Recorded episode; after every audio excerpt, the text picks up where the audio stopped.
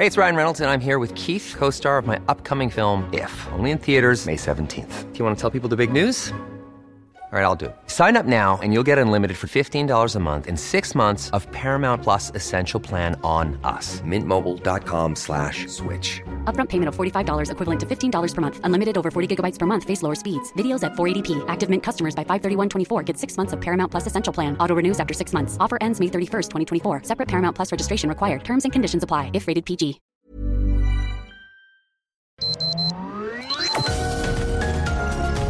Heraldo Media Group presenta Sergio Sarmiento y Lupita Juárez. Información veraz y oportuna con un toque personal y humano. Por El Heraldo Radio, donde la H suena y ahora también se escucha.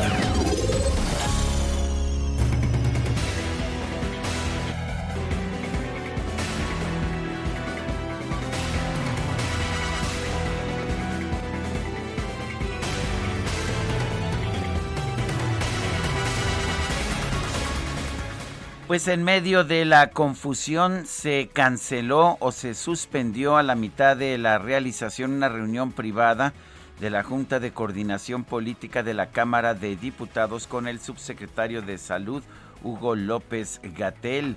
Se dice, y digo se dice porque no hay confirmación, hay bastante confusión. El grupo parlamentario del PRD supuestamente intentó grabar el encuentro y la sesión se suspendió porque el funcionario, el subsecretario de Salud, no estuvo de acuerdo. Eh, Hugo López Gatel se presentó en esta reunión de la Jucopo y expuso sus argumentos en torno al manejo de la epidemia de COVID-19. Habló sobre la cuarta ola, sobre la llegada del virus, la variedad Omicron y bueno, pues eh, estuvo tratando los temas que le corresponde por votación mayoritaria ponderada de Morena, el PT y el Partido Verde, los partidos de gobierno, sin embargo, se suspendieron los trabajos, los cuales se retomarán en algún otro formato por decidir, es lo que dijo la Jucopa, la Jucopo la Junta de Coordinación Política. El presidente de esta junta, el priista Rubén Moreira, evitó entrar en detalles, solamente dijo que hubo contrariedades en el formato yo solo medié en el diálogo y los partidos determinaron suspender y terminar la reunión. El coordinador de Morena, Ignacio Mier, informó que se va a retomar esta junta. Vamos a ver, habíamos convenido en un formato y se tomó la decisión colegiada que le corresponde a la junta de suspender la reunión, darla por concluida hasta donde llegamos y retomarla a través de las comisiones o a través de la propia junta de coordinación política. Lo que va a seguir es que vamos a continuar en el diálogo, en el acuerdo, definimos un formato cuando se rompe lo establecido en el formato. La Junta acordó que se haga una reconsideración y convoque a una nueva reunión. El coordinador del PRD, Luis Espinosa, dijo que la reunión se suspendió porque se dio ahí una serie de desacuerdos por las críticas que se hacen al manejo de la pandemia y por decisión de la mayoría de Morena y sus aliados. Son las 7 de la mañana, 7 de la mañana con dos minutos. Hoy es martes 14 de diciembre de 2021. Yo soy Sergio Sarmiento y quiero darle a usted la más cordial bienvenida El Heraldo Radio. Lo invito a quedarse con nosotros, aquí estará bien informado. También podrá pasar un rato agradable ya que siempre hacemos un esfuerzo por darle a usted el lado amable de la noticia. Guadalupe Juárez, ¿qué nos tienes esta Hola, ¿qué tal? Sergio Sarmiento, qué gusto saludarte, amigos. Muy buenos días, bienvenidos a la información. Qué bueno que ya están con nosotros en este espacio, empezando la mañana. Pues dicen que de piel muy delgada nos resultó el subsecretario de Salud Hugo López Gatel, ¿no? En el Sacapuntas el día de hoy dice que no aguantó la presión de los legisladores durante su comparecencia ante la Junta de Coordinación Política de la Cámara. Canceló su participación porque el coordinador del PRD, Luis Espinosa, lo cuestionó por el uso de estampitas religiosas contra el COVID-19 y otras negligencias. Bueno, pues ayer se reventó este encuentro y por otra parte el Sacapuntas habla de la civilidad política de la mano de la cúpula del PAN, el secretario de Gobernación, Adán Augusto eh, López, inauguró una nueva era con el gobierno de la 4T y abrió una ronda de conversaciones con la oposición encabezados por su dirigente Marco Cortés. Los panistas salieron del encuentro con el compromiso de juntos fortalecer la unidad nacional y efectivamente se tardaron tres años, dicen algunos, eh, y, es verdad, no hubo acercamientos en este tiempo. La Secretaría de Gobernación y el Partido Acción Nacional acordaron fortalecer esta unidad por medio de mesas de diálogo, el secretario de Gobernación Adán Augusto López y la dirigencia blanqueazul determinaron instalar mesas de trabajo. Van a hacer estas mesas a partir del mes de enero, a partir del día 10,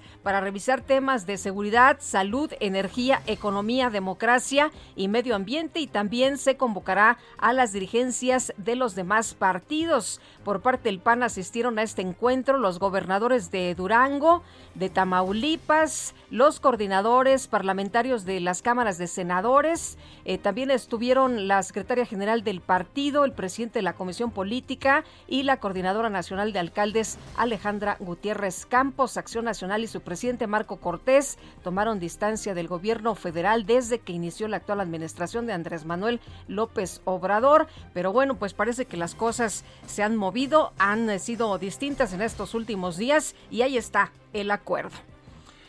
Los dirigentes de la caravana de migrantes que proviene de Centroamérica van a sostener hoy martes una reunión con funcionarios de la Secretaría de Gobernación, la Secretaría de Gobierno de la Ciudad de México y la Comisión de Derechos Humanos de, las, de la Ciudad de México. Van a dar a conocer los requerimientos que, quieren que se les cumplan durante su estancia en la Ciudad de México. La jefa de gobierno, Claudia Sheinbaum, refirió en una conferencia de prensa que los migrantes solicitaron el domingo en su arribo a la capital el encuentro para revisar las condiciones en que pasarán eh, su estancia en la Ciudad de México y cuándo se retirarán y bajo qué condiciones. Sheinbaum dijo que se revisará el operativo policial realizado el domingo que derivó en un enfrentamiento entre migrantes y elementos de la policía. Dijo, sin embargo, que no hay responsabilidad de los policías. Trece de ellos resultaron lesionados, mientras que solamente tres migrantes quedaron heridos. Acompañada por el secretario de Gobierno, Martí Batres explicó que el operativo policial tenía como propósito ordenar el tránsito de los migrantes y no impedir su paso ya que el gobierno capitalino está para proveer las mejores condiciones en su estancia bajo la coordinación de la Comisión de Derechos Humanos de la Ciudad de México. Son las 7 de la mañana con 6 minutos.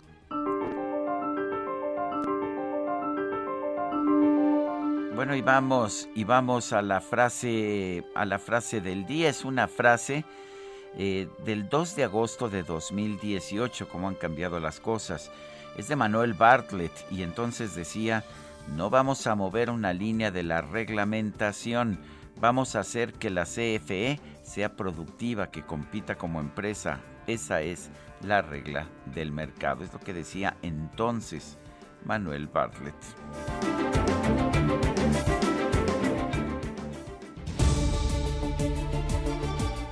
Y las preguntas, ayer preguntábamos en este espacio, ¿de quién es la culpa de las caravanas de migrantes?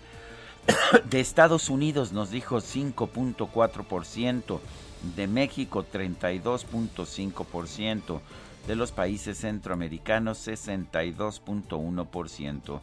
Recibimos en total 7.227 participaciones. La que sigue, por favor. Por supuesto que sí, don Quique, don Enrique, el amo y señor de todos los carpachos, de todos los uh, cacharpos. Cacharpos, cacharpos. Ya le estaba yo diciendo carpacho otra vez. hasta, medio, hasta medio hambre. Eso es cierto. Bueno, el amo y señor de todos los DJs y de todos los cacharpos de este país el DJ Kike. Bueno, la pregunta que ya he colocado en mi cuenta personal de Twitter, arroba Sergio Sarmiento, esta mañana dice lo siguiente.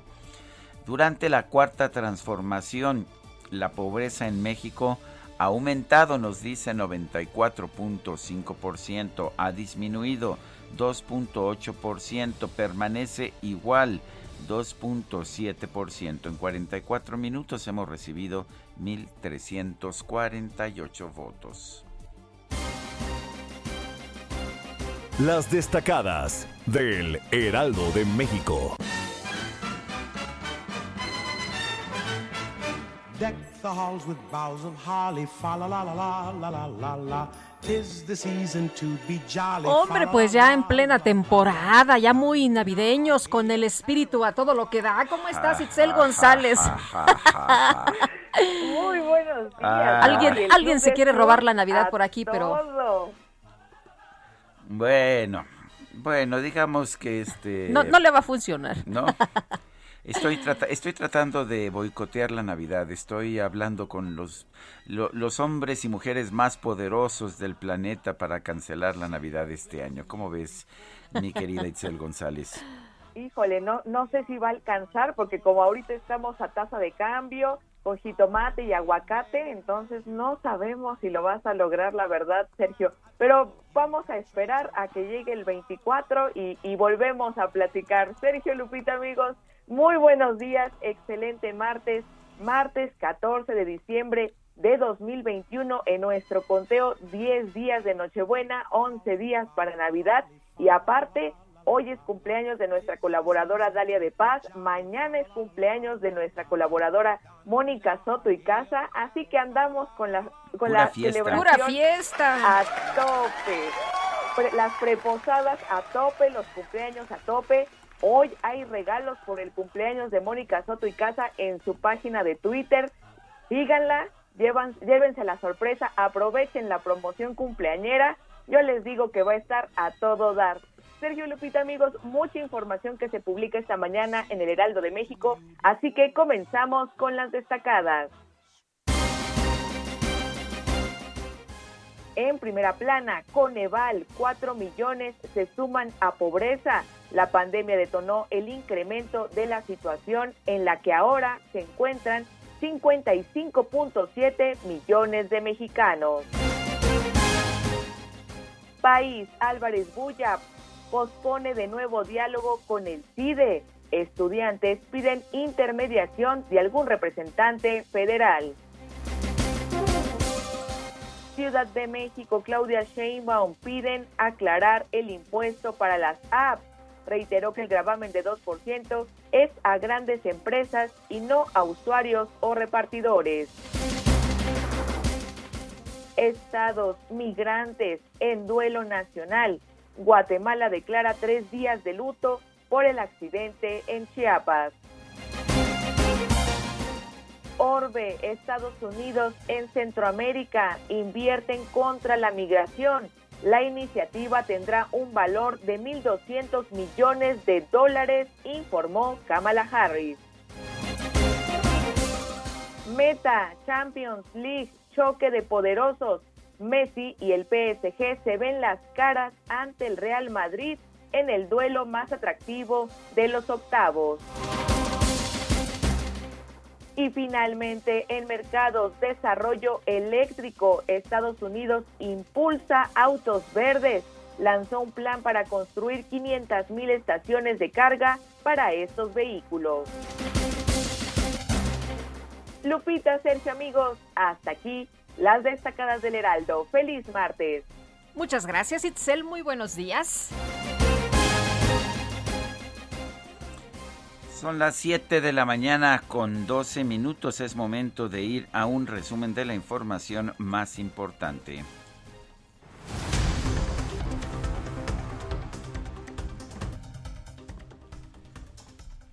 Adelante, Lupita. Bueno, pues en este martes 14 de diciembre del 2021, estas son las noticias. El subsecretario de Prevención y Promoción de la Salud, Hugo López Gatel, compareció ante la Junta de Coordinación Política de la Cámara de Diputados en una sesión privada. Sin embargo, el encuentro fue suspendido, ya que el funcionario acusó a la diputada del PRD, Elizabeth Pérez, de grabar la reunión en su Twitter. Ella dijo, no es cierto, esto es mentira, pero pues no aguantaron la crítica. ¿Y qué habría de malo si se grabaron las reuniones? Pues nada, ¿no? Eso pienso yo, ¿no? Pues finalmente son funcionarios públicos. Así es. Pero bueno, argumentaban que así había eh, se había establecido el, format, el formato, pero de todas maneras dicen que en realidad pues no le gustó la crítica al doctor Gatel. Bueno, y el coordinador de los diputados del PRD, Luis Espinosa, explicó que no pudo concluir su intervención inicial en esta reunión debido a que Morena y sus aliados dieron por concluido el encuentro Comentarles que se suspendió la reunión de trabajo con el doctor López Gatel, no pude acabar, la intervención inicial era mía y se dio ahí una serie de desacuerdos por las críticas que se hacen al manejo de la pandemia y por decisión de la mayoría de Morena y sus aliados se suspendió sin mayor, eh, sin ninguna cuestión de las que se planteaban para esta para esta reunión, ni respuestas, ni reconocimiento al, al, error con el que se ha manejado la pandemia y es bastante lamentable que se aplique la mayoría pues para evitar los diálogos democráticos en la Cámara de Diputados. El coordinador de Morena en la Cámara de Diputados, Ignacio Mier, aseguró que la reunión con el secretario, subsecretario Hugo López Gate, ay, me equivoqué, me dije secretario, pero no, ah, es el subsecretario. No es, hay un secretario. Hugo López Gatel. Así hay un secretario. sí, sí hay. ¿Sí lo has visto? Sí, sí, sí. ¿Lo has escuchado? Eh, eh, sí, como no, el que no va a vacunar a sus nietos, ¿no? Así. Sí, lo recuerdo por esa frase. Pero bueno, fue suspendida la reunión porque no se respetó el formato de la sesión. Definimos un formato cuando se rompe lo establecido en el formato, acordó la propia Junta que se haga una reconsideración y convocar una nueva reunión. A ver, ¿pero qué le molestó? A nadie, a nosotros nada nos no, todos estamos muy bien. Bueno, todo muy bien, pero suspendieron la sesión. Así, así están las cosas cuando están bien. El coordinador de la bancada de Movimiento Ciudadano, Jorge Álvarez Maínez, consideró que esta acción del subsecretario Hugo López Gatel fue una postal de cuerpo entero de su soberbia y arrogancia. Bueno, y por otro lado, el diputado Jorge Álvarez Maínez denunció que Movimiento Ciudadano fue excluido de la Comisión Permanente del Congreso de la Unión, lo cual calificó como una nueva traición de las bancadas del PAN, PRI y PRD. El dirigente nacional del PAN, Marco Cortés, el gobernador de Tamaulipas, Francisco García Cabeza de Vaca y distintos legisladores panistas se reunieron con el secretario de Gobernación, Adán Augusto López, Adán Augusto López, como parte del diálogo impulsado entre el gobierno federal y la oposición. El presidente del PAN, Marco Cortés, anunció que en este encuentro acordaron poner en marcha siete mesas de diálogo a partir del próximo 10 de enero. A través de redes sociales, las autoridades del Consejo Nacional de Ciencia y Tecnología, CONACIT, cancelaron su participación en la mesa de diálogo que había convocado para este lunes la comunidad académica del Centro de Investigación y Docencia Económicas, el CIDE. Y la Comisión Reguladora de Energía presentó un proyecto de, de, acuerdo para limitar el abasto aislado de electricidad generada por privados, para que estas centrales solo puedan generar energía para las empresas del mismo grupo y eliminar la posibilidad de vender los excedentes. Las Secretarías de Hacienda, de Relaciones Exteriores y de Economía, en coordinación con el gobierno de los Estados Unidos, presentaron un plan de trabajo derivado del diálogo económico de alto nivel entre ambos países con el objetivo de fortalecer las cadenas de valor, el comercio y el desarrollo. A través de Twitter, el presidente Andrés Manuel López Obrador anunció un nuevo programa para modernizar, dice, la aduana de Nuevo Laredo, Tamaulipas. También impulsando el comercio de Nuevo Laredo porque es la aduana principal del país y vamos a llevar a cabo un programa para modernizar la aduana y eh, que siga eh, creciendo y que siga floreciendo el comercio de, a través de la aduana de Nuevo Laredo. El subsecretario de Derechos Humanos, Población y Migración, Alejandro Encinas, aseguró que el titular del Instituto Nacional de Migración, Francisco Garduño, está cumpliendo su responsabilidad, por lo que va a permanecer firme en su cargo. Y por otro lado, el subsecretario Alejandro Encinas aseguró que en el tramo carretero de Tuxtla Gutiérrez, Chiapas, donde la semana pasada volcó un tráiler que transportaba migrantes, no hay retenes del Instituto Nacional de Migración. Particularmente en todo el tramo donde se está identificando la operación de este grupo delictivo que cruza del municipio de Topisca, San Cristóbal de las Casas, Chiapa de Corzo, hasta Tuxtla Gutiérrez. En este tramo no hay ningún retén del Instituto Nacional de Migración, esto hay que señalarlo con, con toda precisión, y, pero forma parte de las líneas de investigación. El Instituto Nacional de Migración informó que ya ofreció visas humanitarias a 27 migrantes que recibieron su alta médica tras la volcadura de la semana pasada en Tuxtla Gutiérrez. Y el presidente de Guatemala, Alejandro Yamatei, decretó un duelo nacional de tres días por este accidente vial que dejó decenas de migrantes guatemaltecos muertos. El secretario de Gobierno de la Ciudad de México, Martí Batres, señaló que los integrantes de la caravana migrante que llegó el domingo pasado a la capital del país nunca informaron que no iban a acudir al albergue del Deportivo Santa Marta, Acatitla. No, ellos no quisieron ir al, al, Deportivo Santa Marta. Eso no lo supimos realmente hasta que estaban aquí, porque en el transcurso, aunque venían planteando que irían a la Basílica de Guadalupe, no quedaba claro si después regresarían al albergue de Santa Marta. Eh, lo que dijeron es que eso lo dirían ya estando en la Basílica de Guadalupe. Tampoco quedaba clara si tenían la intención de quedar en la Basílica de Guadalupe. Entonces tuvimos que resolver ese tema. La jefa de gobierno de la Ciudad de México, Claudia Sheinbaum, aseguró que las autoridades van a revisar lo que ocurrió durante el enfrentamiento de este domingo entre policías capitalinos y migrantes centroamericanos. De hecho, se le llevó en autobuses hasta la basílica. Toda esta fue la situación que se presentó en ese momento. Hay que revisar, obviamente, exactamente eh, qué fue lo que pasó, pero nunca hubo intención ni de la policía ni eh, de parte del gobierno de la ciudad de cerrar el paso para que no pudieran entrar a la basílica, sino más bien que se hiciera de manera ordenada. Por otro lado, la jefa de gobierno reveló que este lunes funcionarios locales y federales se reunieron con representantes de la caravana migrante para hablar sobre su permanencia en la capital del país. Solicitado una reunión con Secretaría de Gobernación, Secretaría de Gobierno de la Ciudad de México, y la Comisión de Derechos Humanos de la Ciudad de México. Hablamos con el secretario de Gobernación, con el licenciado Dan Augusto, y él dijo que con todo gusto, y entonces estamos esperando la hora para que el subsecretario de Gobernación, eh, Rabindranath eh, Martí, Salazar Martí y Nayeli puedan estar en esta reunión eh, para que se vea pues cuál es la intención, cuánto tiempo se van a quedar aquí. Por otra parte, la empresa Gas Bienestar informó que esta semana puso en marcha una fase de pruebas para comenzar a operar en las alcaldías Iztacalco y Miguel Hidalgo de la Ciudad de México. El gobierno capitalino informó que este martes va a comenzar la aplicación de dosis de refuerzo de la vacuna contra el COVID-19 para personas mayores de 60 años de las alcaldías Magdalena Contreras y Coyoacán. En su reporte diario sobre la pandemia, la Secretaría de Salud Federal registró otras 49 muertes por COVID-19 en México, así como 771 contagios nuevos. La Organización Mundial de la Salud advirtió que es probable que la variante Omicron de COVID-19 supere a la variante Delta en aquellos lugares donde se produce ya la transmisión comunitaria. El gobierno de los Estados Unidos lanzó una estrategia federal para construir medio millón de estaciones de carga para vehículos eléctricos y reducir los precios de este tipo de autos. Bueno, ya en información deportiva, este lunes quedó definida la final del torneo de apertura 2021 de la Liga MX Femenil.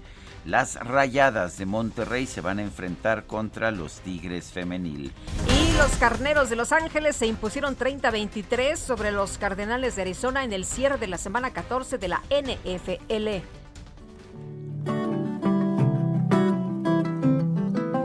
I'm like the water when your ship rolled in that night. Rough on the surface, but you cut through like a knife. If it was an open shut case, I never would have known from the look on your face. Lost in your current like a priceless wine. The more that you say, the less I know. Wherever you stray, I follow. I'm begging for you to take my hand, wreck my plans. That's my man. Nació el 13 de diciembre de 1989. Ayer cumplió 32 años. Me parece una de las cantantes estadounidenses más talentosas en la actualidad. Proviene de, proviene de la música country, de la música folk. eh, bueno, se ha incorporado a la música, la música más pop y, más rockera en ocasiones, después regresa a estas interpretaciones tipo, tipo country, esto se llama Willow. Vamos a estar escuchando música de Taylor Swift, si te parece Guadalupe, a mí me parece realmente extraordinaria. Me encanta. Sí, y aquí también tiene mucha eh, fan, ¿no? Dentro aquí de entre el equipo, de... Sí, sí, sí. Pues hay de todo, se ve que nuestra productora pues lo aceptó porque, porque no le quedaba de otra. A mí sí me gusta. Pero bueno. ¿Quiere escuchar o quiere seguir planteando su postura? Me gustaría seguir planteando mi Pues sí, no, hay que plantear la postura de uno todo el tiempo, pero, mejor no damos ¿no? que, no, te que no te graben. Hay que pues hay que dar el número de teléfono, ¿no? ¿Por qué no lo damos? Es el 55, es el número de WhatsApp. no, nos, no nos llamen, mándenos mensajes de WhatsApp. 55 20 10 96 47. Regresamos.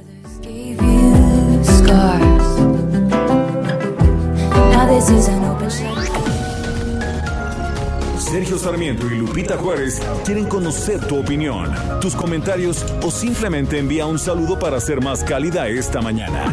Envía tus mensajes al WhatsApp 5520 109647. Heraldo Radio. Continuamos con Sergio Sarmiento y Lupita Juárez por El Heraldo Radio. En México de 2015 a 2020 se vendieron más de un millón y medio de autos de baja seguridad. Para saber qué autos nos protegen mejor, se hacen pruebas de choque con domis que simulan el daño que puede sufrir una persona. Solo los domis resisten choques tu familia no. Con autos más seguros y mejor información para los consumidores, se evitarían más de 5.000 muertes cada año. Exijamos autos más seguros para México. Infórmate en www.quetanseguroestuauto.org. ¿Quién es el que anda aquí? Es Gris, es Gris, Allá en la fuente había un chorrito, se hacía grandote, se hacía chiquito. Hoy recordamos a José Francisco Gabilondo Soler, también conocido por su nombre artístico como Cricri, quien falleció el 14 de diciembre de 1990 a los 83 años de edad. El 15 de octubre de 1934, en la XCW, únicamente con voz y piano, José Francisco interpretó sus temas El Chorrito, Bombón 1 y El Ropero dando inicio a un programa de radio que duró casi 27 años.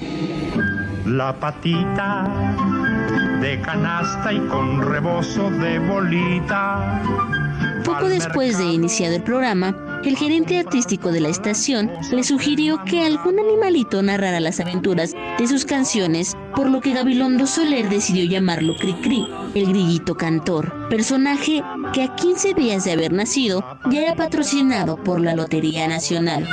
Su repertorio incluye más de 226 composiciones, de las cuales 120 fueron grabadas. Creó más de 500 personajes y escribió más de 3.500 páginas de textos y cuentos. Let me out and don't catch me like a trout. Con que sí, ya se ve que no estás a gusto ahí. Y aunque hables inglés, no te dejaré salir. En Soriana, la Navidad es muy de nosotros. Lleva la pantalla Samsung 4K de 58 pulgadas a 11,990 pesos. O la BIOS de 32 pulgadas a solo 3,790 pesos. Soriana, la de todos los mexicanos. A diciembre 16, aplican restricciones. Válido en Hiper y Super.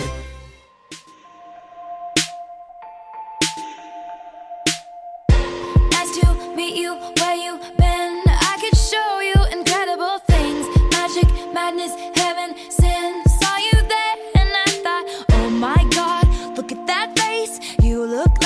my next mistake. Love's a game, wanna play. New money, suit and tie. I can read you like a magazine. Ain't it funny? Rumors fly, and I know you heard about me. So hey, let's be friends. I'm dying to see how this one ends. Grab your passport and my hand. I can make the bad guys good for a weekend. So it's gonna be forever,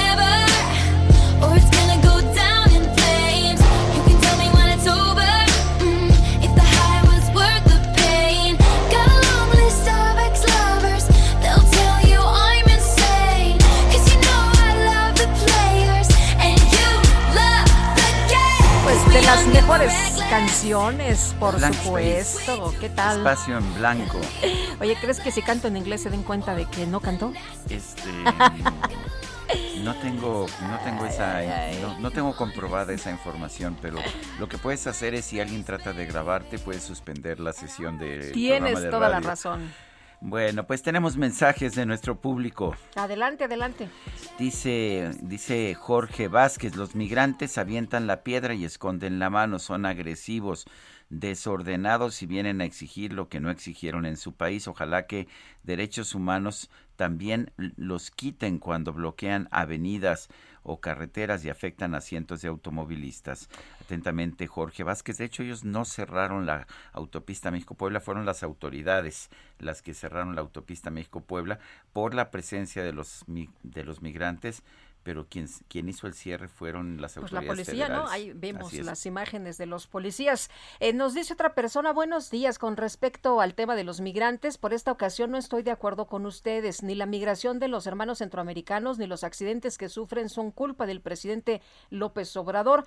No he Nunca dicho- hemos dicho que, nadie sea culpa dicho del que sea culpa presidente, del ¿no? presidente López Obrador. Yo por lo menos no lo he dicho, ni, Ni yo Guadalupe, tampoco. sí. Eh, dice, eh, a mi entender es una crisis humanitaria mundial. Ojalá pudieran ustedes comunicarse con algún representante de la ONU para que explique qué medidas urgentes está tomando esta organización y también aprovecho para exhortar la reconocida generosidad mexicana. Apoyemos como seres humanos a los migrantes, comida, agua, ropa, dinero, cualquier cosa que le demos indudablemente les servirá para sobrevivir. Solo recuerdo, Sergio, haber comentado alguna frase, alguna declaración que hizo el presidente Andrés Manuel López Obrador en el sentido de que los hermanos centroamericanos podrían pasar por México, se les iba a dar empleo y se les iba a cuidar en su camino a los Estados Unidos. Eso sí lo dijo el presidente. Eso lo dijo el presidente y así se soltaron estas caravanas migrantes, solo que el entonces presidente de Estados Unidos, Donald Trump, amenazó con cerrar de forma definitiva la frontera con México y se echó para atrás el presidente de la República. Eso no significa que sea culpa de en realidad de, del presidente López Obrador. La migración es un fenómeno que hemos tenido siempre y, surge, y ahí estoy 100% de acuerdo con el presidente López Obrador, surge de la pobreza de nuestros países, México, Guatemala, El Salvador, Honduras, y pues de la relativa prosperidad que tiene Estados Unidos, donde sí hay trabajo, donde sí se han tomado medidas que han generado prosperidad. ¿Por qué la gente no se va a Venezuela? ¿Por qué la gente no se va a Bolivia? ¿Por qué la gente no se va a Cuba? Pues porque ahí no hay tantos empleos, ¿no? Como aparentemente Como Estados ofrece Unidos. Estados Unidos. De hecho, lo curioso del caso es que en este momento en Estados Unidos la falta de mano de obra, la falta de trabajadores, Sí. eh, porque se cerró mucho el país con la pandemia, está generando una crisis eh, en muchas empresas, particularmente restaurantes, hoteles, etcétera. Oye, y además el gobierno, si me permites hacer este comentario, el, el gobierno de México tampoco ha logrado lo que el presidente quiere, ¿no? Que la gente ya no se vaya, que sea tan solo por gusto. El gobierno de México presume las eh, remesas que mandan de los Estados Unidos. Como si ese fuera un gran logro. Son las 7 con 37 minutos. En Soriana, la Navidad es de todos. Lleva el aceite Nutrioli de 850 mililitros a 25 pesos con 125 puntos. O azúcar, arroz y frijol pinto o negro precisísimo y Valley Foods a solo 9.90 cada uno con 125 puntos. Soriana, la de todos los mexicanos. A diciembre 16, aplican restricciones. Válido en Hiper y Super. El PAN y la Secretaría de Gobernación acordaron instalar siete mesas de diálogo para tratar varios temas que planteó el Blanquiazul, como reforma eléctrica, política electoral, también así como la desaparición del decreto en que se establece que las obras del gobierno sean consideradas asuntos de seguridad nacional, conocido como el decretazo. Y Misael Zavala, nos tienes toda la información. Esa sí no fue privada, ¿verdad? Esa sí no, no fue este producto de censura, sí se permitió grabar y toda la cosa. Cuéntanos. Lupita, buenos días, buenos días, Sergio. Efectivamente, Lupita, pues eh, tras un primer encuentro en tres años con la oposición, Adán Augusto López Hernández, secretario de Gobernación, y líder del PAN, Marco Cortés, pactaron realizar mesas de diálogo con siete puntos, entre estos analizar la reforma eléctrica del presidente Andrés Manuel López Obrador y una posible reforma electoral. Eso, Sergio Lupita, pues modifica el discurso de Acción Nacional, donde había un total rechazo a aprobar la reforma eléctrica del Ejecutivo Federal. Ahora, pues se abren a un diálogo sin ser razón, según lo que dijo el líder del PAN. Sin embargo, sin embargo, el líder panista puso condiciones para aprobar las reformas eh, y esta una principal, eh, digamos, eh, condición es que en la reforma eléctrica se tenga el objetivo de bajar el precio de la energía eléctrica y que se empujen energías renovables en el país. Y en cuanto a la reforma electoral, que se respeten y no sean tocados los organismos autónomos como el Instituto Nacional Electoral y el Tribunal Electoral del Poder Judicial de la Federación. También eh, Marco Cortés en una conferencia de prensa posterior eh, detalló que además de la reforma eléctrica que está en la Cámara de Diputados y una posible reforma electoral, se instalarán cinco mesas más para dar siete mesas en total, donde se abordarán temas como tolerancia, pluralidad democrática y Estado de Derecho, economía, seguridad, salud y bienestar, medio ambiente y desarrollo sustentable. Según Marco Cortés, es la primera etapa de un diálogo que esperamos sea productivo y también se espera que haya voluntad en los hechos de parte del Poder Ejecutivo Federal. Acción Nacional también presentó 10 puntos importantes al secretario de Gobernación, entre ellos que el gobierno federal frene la persecución a opositores como Ricardo Anaya y el gobernador de Tamaulipas, Francisco Javier García Cabeza de Vaca, quien también estuvo presente en esta reunión.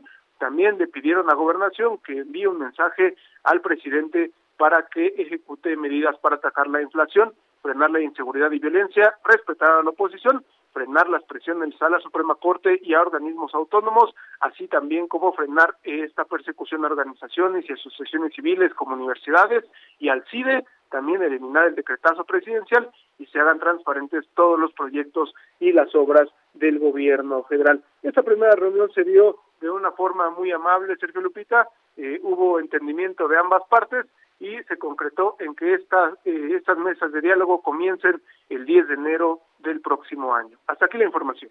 Muy bien, muchas gracias, Misael. Muchas gracias, Lupita, Sergio.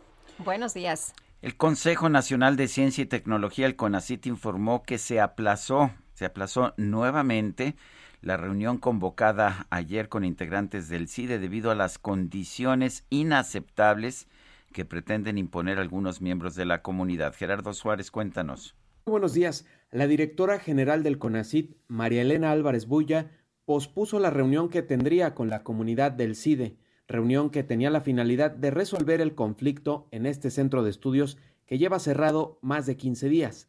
La decisión causó la molestia de la comunidad estudiantil que reclama la salida del actual director del CIDE, José Antonio Romero Tellaeche, a quien señalan de haber sido nombrado en un proceso irregular. Escuchemos el pronunciamiento de los manifestantes.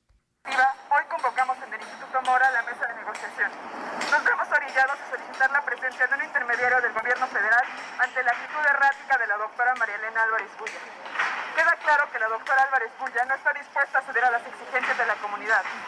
Ayer, el CONACIT publicó un aviso para aplazar este diálogo convocado al mediodía y acusó que esto se debía a que algunos integrantes de la comunidad querían imponer condiciones inaceptables. Horas antes, en una entrevista radiofónica, la doctora Álvarez Bulla planteó que no tenía caso asistir si los inconformes condicionaban este diálogo a que se presentara previamente la renuncia de José Antonio Romero Tellaeche, a quien respaldó al afirmar que fue nombrado conforme a los estatutos. El sábado pasado, la titular del CONACIT había convocado a este diálogo en las instalaciones del CIDE, a lo cual el colectivo Comunidad Estudiantil pidió cambiar la sede al Instituto Mora y demandó que antes del diálogo se presentara la renuncia del actual director. Este martes, los inconformes van a marchar de la glorieta de insurgentes al Senado de la República. Sergio Lupita, esta es la información. Bueno, pues muchas gracias Gerardo Suárez. Son las 7 de la mañana con 43 minutos. En Soriana, la Navidad es de todos. Aprovecha que en Alimento Seco para Perro, marcas Campeón, Beneful, Mainstay y Pedigree, compras uno y te llevas el segundo al 50% de descuento. Sí, al 50% de descuento. Soriana, la de todos los mexicanos. A diciembre 16, aplican restricciones. Válido en Hiper y Super. Bueno, pues ya se están definiendo las candidaturas porque habrá elecciones el próximo año y vamos a platicar eh, con eh, José Ramón Enríquez. Él eh, busca la candidatura a la gubernatura de Durango, es senador por Morena y qué gusto saludarlo esta mañana. José Ramón, cuéntenos, ya se va a definir la candidatura de acuerdo con lo que platicamos ayer con Mario Delgado, el dirigente de su partido, por las encuestas. ¿Usted está de acuerdo con este método?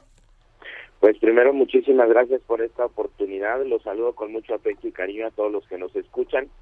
El estatuto de Morena dice que es a través de una encuesta o bien un candidato de unidad. No hemos visto en ninguno de los seis estados esa circunstancia, de modo que confiamos en que los tres propósitos de Andrés Manuel López Obrador también se apliquen en las encuestas, no robar, no mentir y no traicionar, no robarse la encuesta, no mentir en los números de la encuesta y respetar la decisión del pueblo. Tenemos la fortuna de que hemos trabajado más de tres décadas recorriendo los 39 municipios de mi bello estado de Durango y todas las encuestas nos ubican con esa gran posibilidad, de modo que estamos preparados para que recibamos este resultado, porque en Durango el proceso electoral, la etapa de precampaña inicia el 2 de enero, de modo que estamos a unos días de iniciar precampañas de todos los partidos en este proceso electoral. Eh, ¿qué, cómo, ¿Cómo es en este momento las encuestas, por ejemplo, la encuesta del Heraldo coloca a Morena como pues en un firme primer lugar en la contienda allá en Durango? ¿Cómo lo están viendo ustedes? Sergio, gracias por esta oportunidad de hablar contigo, con ustedes.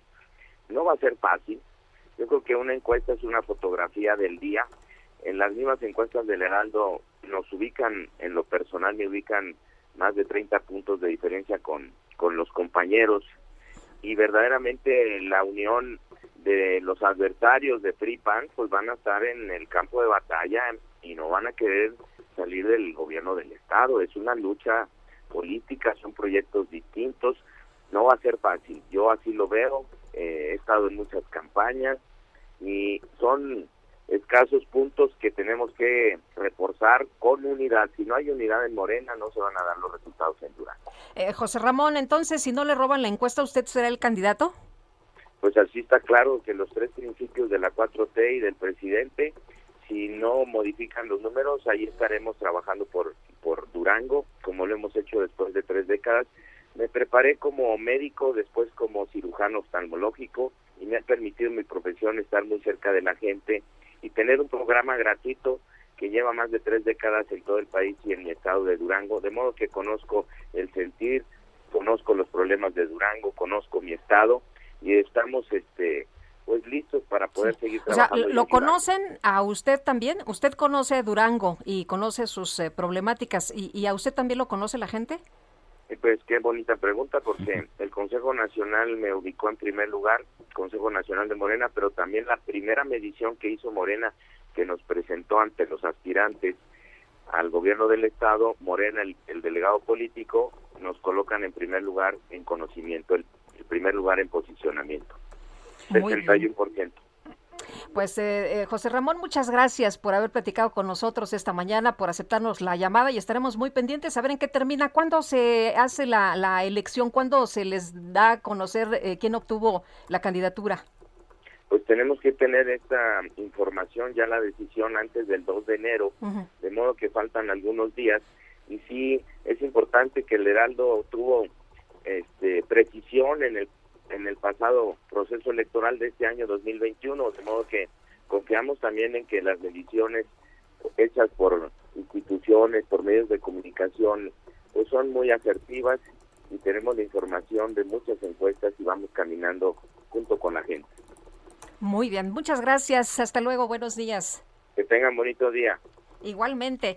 Oye, Sergio, pues parece que en Morena ya todo el mundo está pues medio eh, enterado de cómo va a estar, ya todo el mundo eh, pareciera conforme, vamos a ver si no salta la liebre y alguien se inconforma, pero en el PAN, ¿te acuerdas que decían que la única candidatura reconocido por el propio presidente de, de este organismo político, Marco Cortés, decía en una grabación que se filtró, el único estado que iban a, a ganar?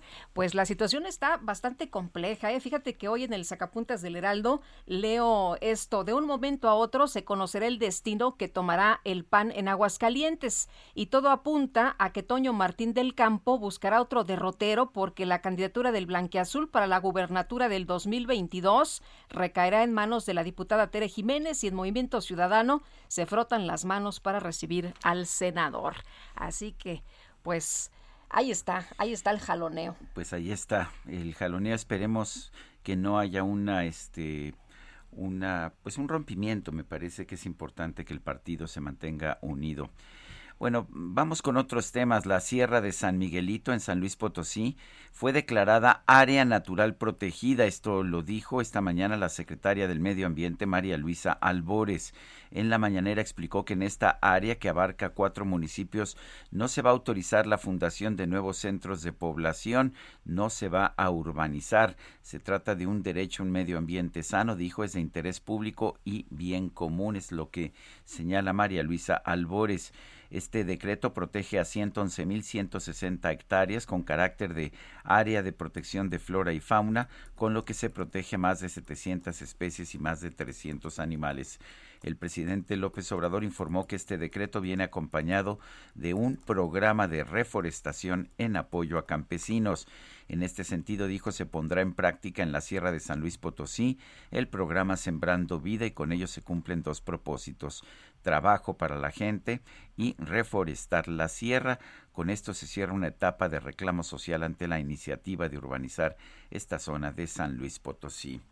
Y Alan Rodríguez desde Palacio Nacional, ¿qué nos tienes esta mañana? Muy buenos días buenos días. En estos momentos sobre el circuito del Zócalo de la Ciudad de México tenemos una manifestación por parte de las personas que fueron defraudadas por la financiera de FICREA. Ellos comentan que a siete años de lo que es eh, para ellos un robo de Estado, los ahorradores de esta empresa exigen justicia y es que aseguran que son más de 6.800 las personas que fueron defraudadas, de los cuales 400 ahorradores ya fallecieron esperando una solución a su problema. Por este motivo se encuentran en este punto con una serie de ataúdes que han puesto frente al Palacio Nacional esperando que sus peticiones sean escuchadas. Por lo pronto, Sergio Lupita, es el reporte que tenemos. Alan, entonces es la segunda ocasión en que le llevan eh, féretros ahí al presidente, ¿no? Es correcto, en estos momentos pues eh, se trata de aproximadamente 60 féretros, los cuales llaman mucho la atención por tener una cruz blanca y sobre todo por representar a todos los ahorradores que ya fallecieron en espera de una solución a su problema. Gracias, Alan. Continuamos al pendiente, buen día. Buenos días. Ayer colectivos de familias desaparecidas también eh, eh, pues simularon algunas fosas, ¿no? Y le decían al presidente a través de algunas pancartas, si AMLO no va a las fosas, las fosas van a él. Vamos ahora con Javier Ruiz, nos tiene información. Adelante, Javier. Gracias, Sergio. Mañana tenemos información de la avenida Chapultepec, donde el avance ya es complicado, al menos para quien se desplaza de la avenida Cuauhtémoc, y esto en dirección hacia la glorieta de los insurgentes, o bien continuar a la avenida Vieja. En sentido opuesto, el avance es un poco más aceptable, únicamente asentamientos que son provocados por la operación de los distintos semáforos. En el eje poniente de la avenida Cuauhtémoc, también la circulación poco a poco se torna lenta, al menos para quien deja atrás la zona de Querétaro, de Guanajuato, y esto en dirección hacia la avenida Baja California, bien para llegar al viaducto Miguel Alemán. Y finalmente informarles que en estos momentos se nos reportan una fuga de gas en la zona de Blanco. Vamos a este punto y en breve daremos más detalles. De momento, Sergio Lupita, el reporte que tenemos. Javier Ruiz, muchas gracias. Hasta luego, Javier. Muy buenos días. Y les eh, comentamos esta mañana que dos policías y un civil eh, murieron por dos explosiones en el aeropuerto de Cúcuta, allá en Colombia. La Aeronáutica Civil de Colombia informó que por la mañana se registró una fuerte explosión en una zona cercana al aeropuerto Camilo Daza, en eh, Cúcuta. Y bueno, de acuerdo con la información oficial, criminales ingresaron al aeropuerto y minutos después detonó un artefacto en esa explosión. Murió una persona y luego, mientras policiales reconocían la zona, hallaron una maleta y mientras la investigaban, detonó matando a dos miembros de la policía metropolitana.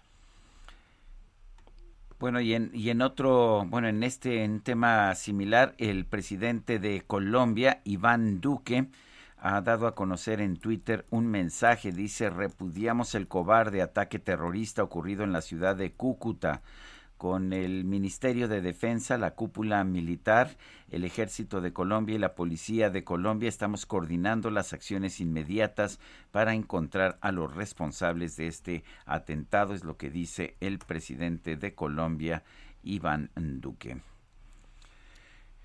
Son las 7, las 7 de la mañana con 53 minutos, 7 con 53. Quiero recordarle a usted nuestro número de WhatsApp es el 55 20 10 96 47. Repito, 55 20 10 96 47. Quiero recordarle también que nos puede seguir en Twitter en la cuenta arroba Sergio y Lupita, sí, arroba Sergio y Lupita. También le recomiendo a usted que siga la cuenta del Heraldo de México, está en arroba Heraldo de México. Sí, también tenemos nuestras cuentas personales. La de Guadalupe Juárez es arroba Lupita Juárez H. H de honorable, del heraldo, de lo que tú quieras. Exactamente. Es arroba Lupita Juárez H. Y por, lo- por supuesto la mía también, que es arroba Sergio Sarmiento. Son las 7 con 54 minutos. Vamos a una pausa. Guadalupe Juárez y Sergio Sarmiento estamos en el Heraldo Radio. Regresamos.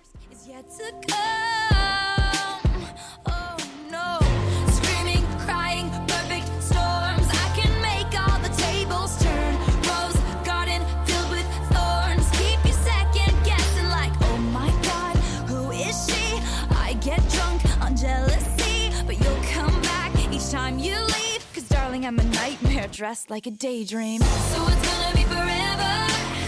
Or it's gonna go down in flames. You can tell me when it's over. Mm, Sergio Sarmiento y Lupita Juárez quieren conocer tu opinión, tus comentarios o simplemente envía un saludo para ser más cálida esta mañana. Envía tus mensajes al WhatsApp 5520 109647. Heraldo Radio 98.5 FM, una estación de Heraldo Media Group, transmitiendo desde Avenida Insurgente Sur 1271, Torre Carrachi, con 100.000 watts de potencia radiada.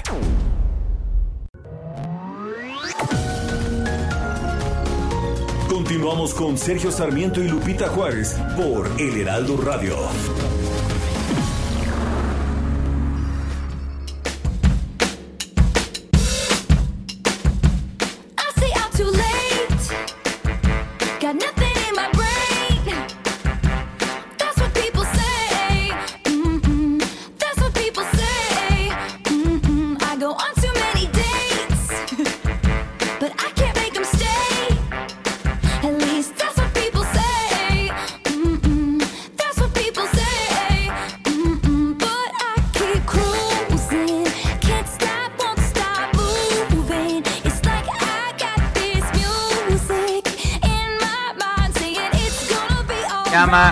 Se llama Shake It Off. Sacúdelo. Estamos escuchando a Taylor Swift esta mañana. Ayer cumplió años. 32. ¿Ya estamos al aire?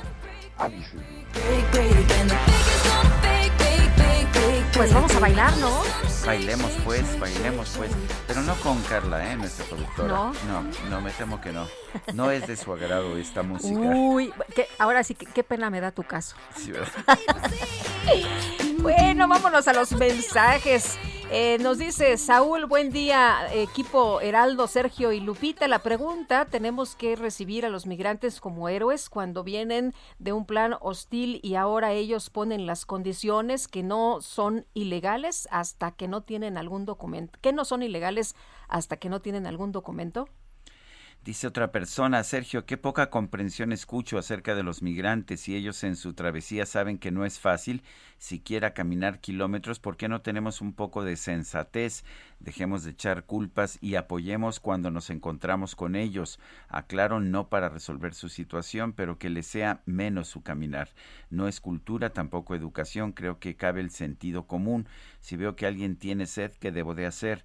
Gobiernos o condiciones, eso es asunto de otros. Hacer lo que esté en mis manos. Buen día a todos y felicidades por su trabajo periodístico. Mis respetos a Dan Moreno. Y Luis Fer Padrón nos dice, odio las aglomeraciones en los centros comerciales y el tiempo extra que uno pasa en la fila de la caja de las compras, que son ineludibles. Pues no vaya, don Luis. No, tú deja que... A ver, todos los ¿Para miembros... qué se enoja? No tiene los necesidad de del enojarse. club de Scrooge tienen, tienen razón. ¿Para qué van los centros razón. comerciales?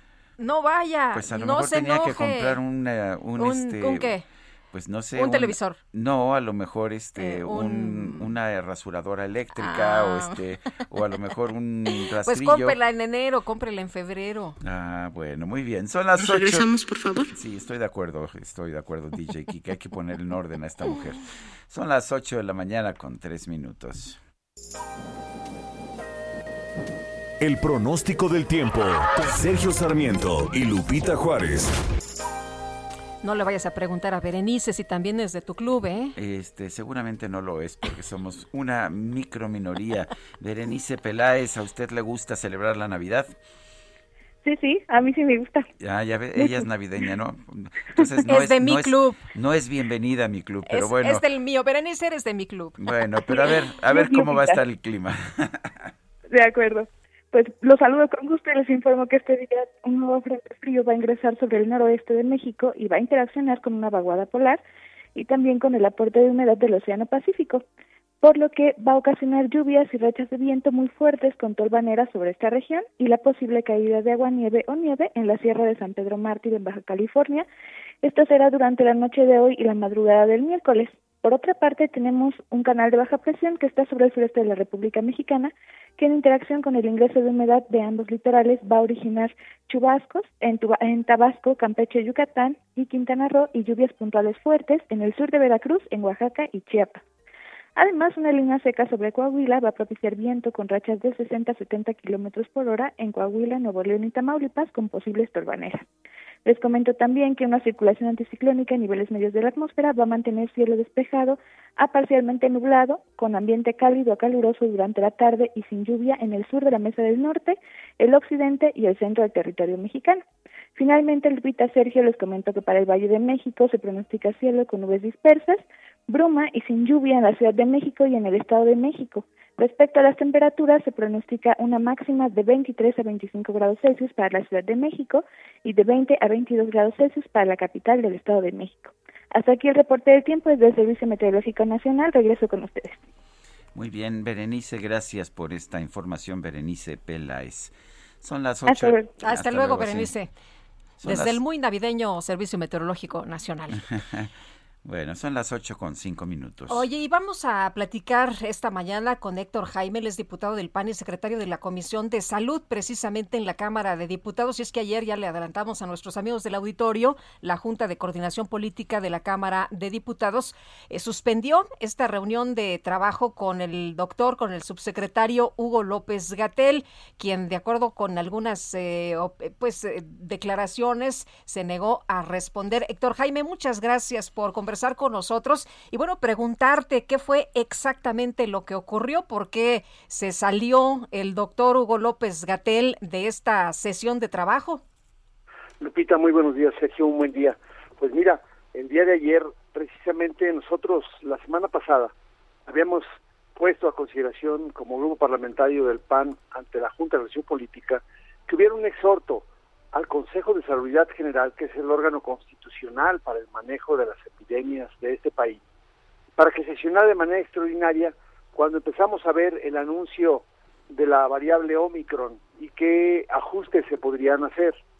La Junta de Coordinación en ese momento tenía un ambiente festivo porque habían tenido una reunión privada con el titular de la Fiscalía, con Gertz Manero, y al parecer les fue bien en como ellos pensaron su metodología. Y a propuesta del PT, de Fernández Noroña, se acordó que mejor se invitara primero a alguien de la Secretaría de Salud para que dialogara con la Jucopo y nos explicara cómo iban las cosas. Ese alguien de la Secretaría de Salud fue Hugo López Gatel y fue convocado a la Jucopo ayer en 12, a las 12 en punto del día. Llegó a tiempo y es con muy buen ánimo fue recibido en la Junta de Coordinación Política.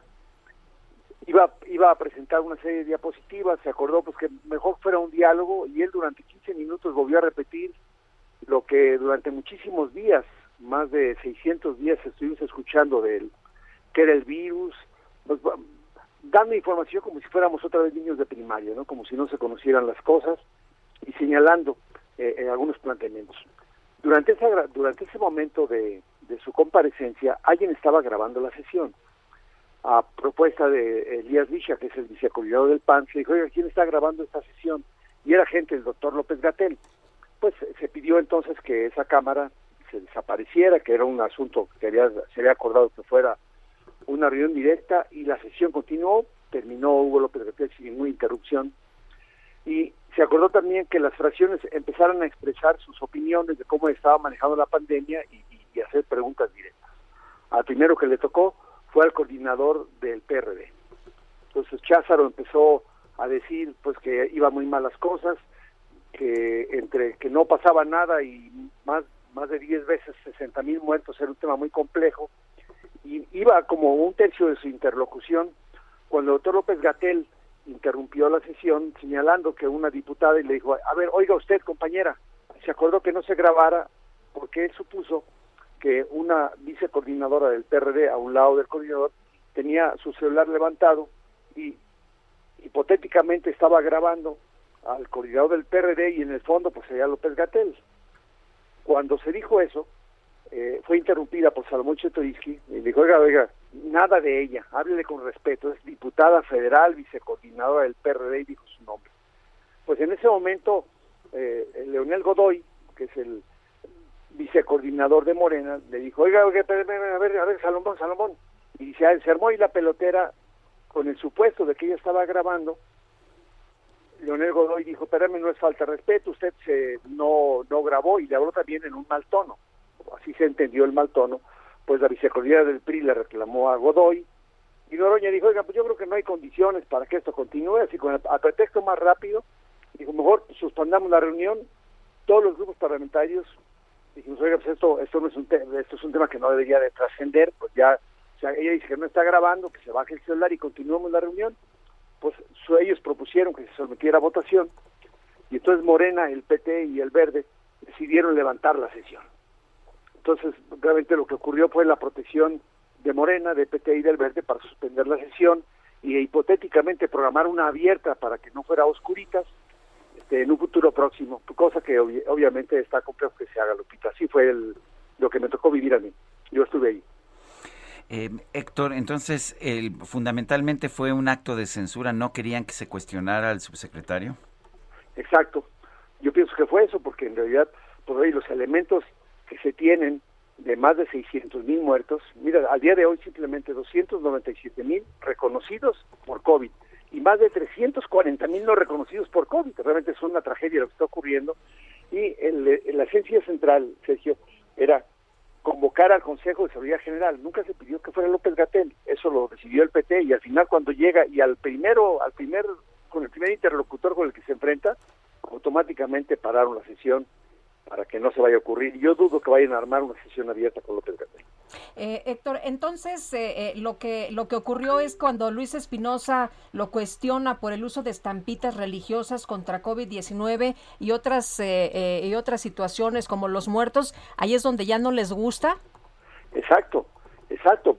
Es decir, a ver, no hubo estrategia, no usaban cubrebocas, usted dijo que no iba a pasar nada, primero seis mil, luego 16 mil, luego que el más catastrófico 60 mil. Se empezó a hacer el recuento de lo que obviamente estuvo diciendo durante todo este tiempo López Gatel. Ahora sí hay que reconocer que López Gatel en ningún momento, Lupita y Sergio, reconoció que hubiera tenido algún tipo de error.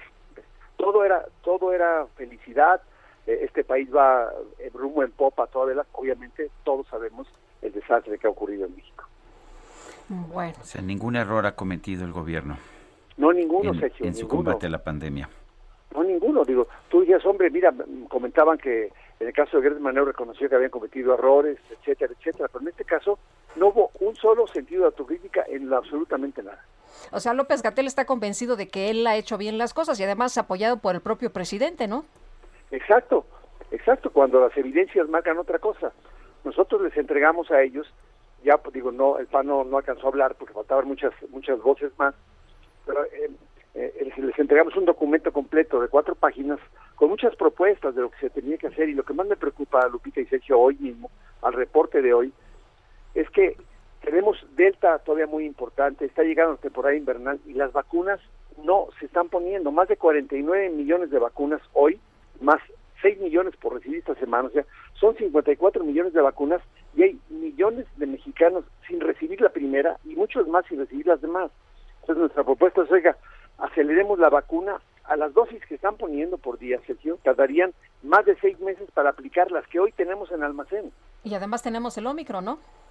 Sí, claro, ya, ya está llegando, y ahorita que está, nos está matando es la Delta, digo, para que, porque pueden luego ir minimizar, no, este Omicron no ha llegado, a ver, con Delta se están muriendo muchísimos más, obvio decirte que la tasa de letalidad en la última semana de diciembre, Sergio, y eso no se ha dicho con claridad, es casi del 10%, es decir, el número de casos de defunciones contra el número de casos confirmados por día, tenemos una tasa de letalidad del 10%, cuando en otros lugares, en Estados Unidos, es menos del 1%. Bueno, en Perú es del 3%. O sea, tenemos una tasa de letalidad muy alta en la última semana y de eso no están hablando.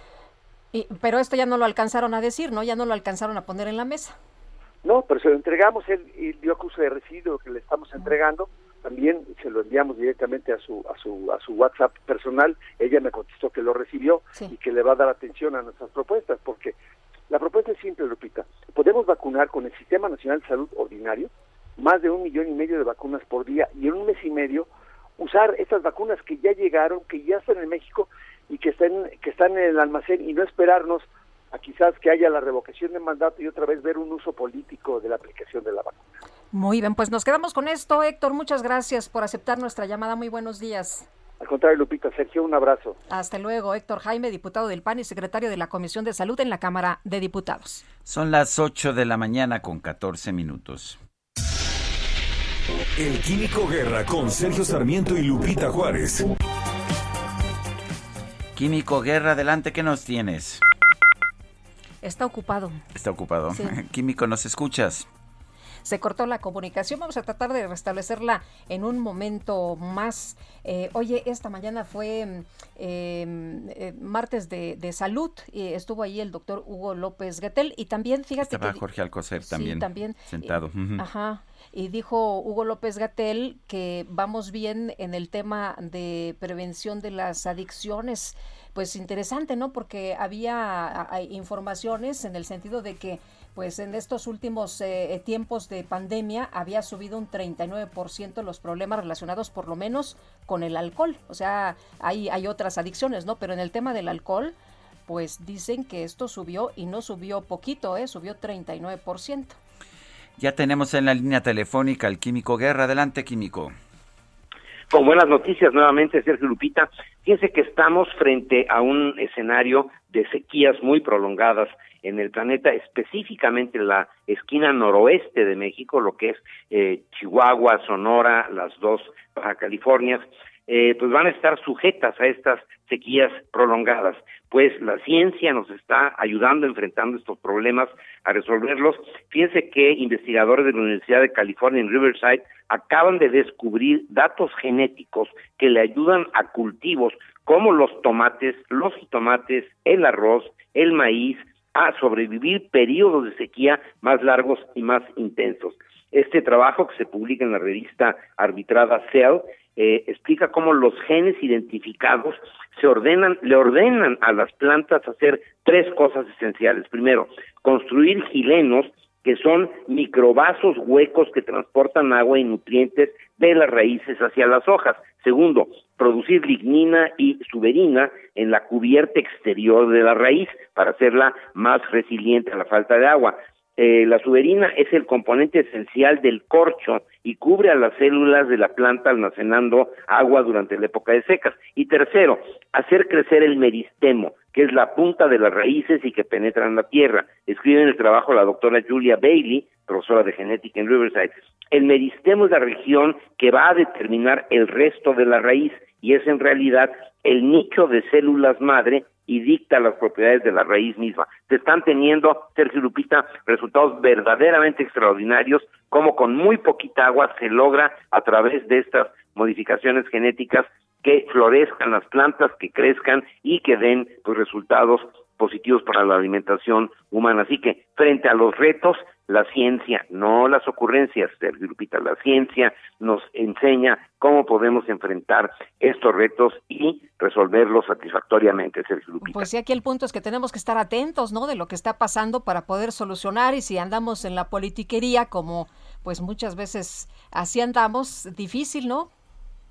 y sobre todo atacando a la ciencia, ¿no? Y este descalificándola y diciendo que son conservadores los científicos. Bueno, pero aquí vemos cómo sí se puede en- enfrentar cosas, retos tan importantes para los más pobres, que son los que más van a sufrir con las sequías. Bueno, pues Químico Guerra, como siempre, gracias y un fuerte abrazo. Un abrazo también para ti, Sergio. Bueno, son las 8 con 18. Bueno, pues eh, ante las agresiones a migrantes registradas el fin de semana, la jefa de gobierno de la Ciudad de México, Claudia Sheinbaum, afirmó que jamás tuvieron el propósito de impedir el paso a la caravana migrante a la capital del país, sino que se buscaba que la entrada fuera de manera ordenada. Eh, pues no, no se percibió así por parte de los migrantes que empezaron a, a, pues eh, protestar y empezó el enfrentamiento entre ellos y los policías. Y Gabriela Hernández es directora de Casa Tochán. Y Gabriela, te agradecemos que nos tomes la llamada. ¿Cómo ves la situación aquí en la Ciudad de México? Esta, pues, eh, este enfrentamiento que, que hubo y después el apoyo, ¿no? Incluso en camiones para que estos migrantes fueran a la basílica y después trasladarlos a un albergue. Bueno, de verdad yo no pensé que me recibieran con esta pregunta, porque la información está transversada. No fueron los migrantes los que empezaron a agredir. Eh, digo, la agresión vino desde que si tú invitas a alguien a tu casa, no lo recibes con la Guardia Nacional, no lo recibes con granaderos con los escudos que ya en otros estados de la República los habían golpeado. Entonces, pues esto no es correcto lo que estás diciendo. Eh, yo desgraciadamente, por cuestiones de salud, no pude estar con mis compañeros que fueron a ayudar a las mujeres y a los niños que venían en condiciones muy mal y que ahí eso no lo mencionan los medios. No, bueno, los Eh, medios han señalado efectivamente que había granaderos esperando a estos migrantes, ¿no? Sí. Eso es lo que lo que se ha y la razón por la que ha hablamos dicho. con usted, Gabriel, es precisamente para que nos cuente lo que pasó desde su punto de vista. Esa es la función que debemos tener en los Sí, medios. sí, precisamente este, eso es lo que trato de hacer. Sí. Ah, ¿Qué, qué- nosotros qué pasó como exactamente? defensores- nosotros como defensores de derechos humanos hicimos una pequeña caravana de carros, tres carros, cuatro carros a lo máximo, para venir a para apoyar a las personas que venían muy lastimadas, enfermos, que ya nos habían dicho, sobre todo mujeres y niños. Cuando cuando mis compañeros llegaron, yo insisto, por desgracia no pude asistir, pero íbamos acompañándonos con una transmisión en vivo de cómo iban. Entonces yo fui palpando cómo iban, nos dijeron, la carretera está cerrada, hay nada más eh, un carril para pasar. Esto ya causa molestia y los migrantes venían caminando de forma pacífica. Digo, qué bueno que lo hicieron para evitar accidentes, pero un poco innecesario tanto despliegue. Después fue, eh, pues, Cafufi o agentes de tránsito quienes cerraron los carriles centrales. Ahí empezó la gente que iba transitando en carros, pues protestando, ¿no? Y ahí eso es exaltar a la población a que haya antipatía hacia la población migrante. Y eso la autoridad lo sabe, pues, y se hizo. Hubo un momento en que empezaron a cerrarles completa el- completamente el paso, los estas cosas de protección que se ponen los granaderos, pues impresionan, y si a ti te van a recibir con un montón de eh, escudos por delante, pues dices, ya no es una recepción agradable. Y, y pensando todavía en no queremos provocaciones, los las mujeres y los niños empezaron a avanzar por delante y los hombres atrás con los brazos cruzados para avanzar de forma pacífica. Y bueno, fue ya cuando te encuentras un tolete, ¿qué haces? Y ahí yo creo que es válido decir, o no es válido decir quién empezó primero, pero si me empujas, te empujo. Eh, Y- Gabriela, y después se trasladó a estas personas o a varias personas que querían llegar a la basílica y después se les trasladó a una, pues, eh, a un albergue. ¿Cómo, cómo ve usted esto? ¿Cómo ve esta situación? eh, eh, Pues eso se logró gracias a la Comisión de Derechos Humanos de la Ciudad de México, que puso sí mucho empeño en que respetaran el derecho de tránsito y que respetaran el deseo por la fecha de llegar hasta la basílica. Eso fue ahí sí todo el reconocimiento a la Comisión de Derechos Humanos de la ciudad. Fueron los que lograron poner eh, los camiones y hacer que llegara la caravana hasta la ciudad de México, hasta la basílica. Eh, ya ahí bajaron, eh, eh, ya fueron quienes hicieron la concesión para los autobuses, bajaron en forma ordenada, no había comida ahí. Nosotros lo que dimos fue café y arroz hasta donde pudimos.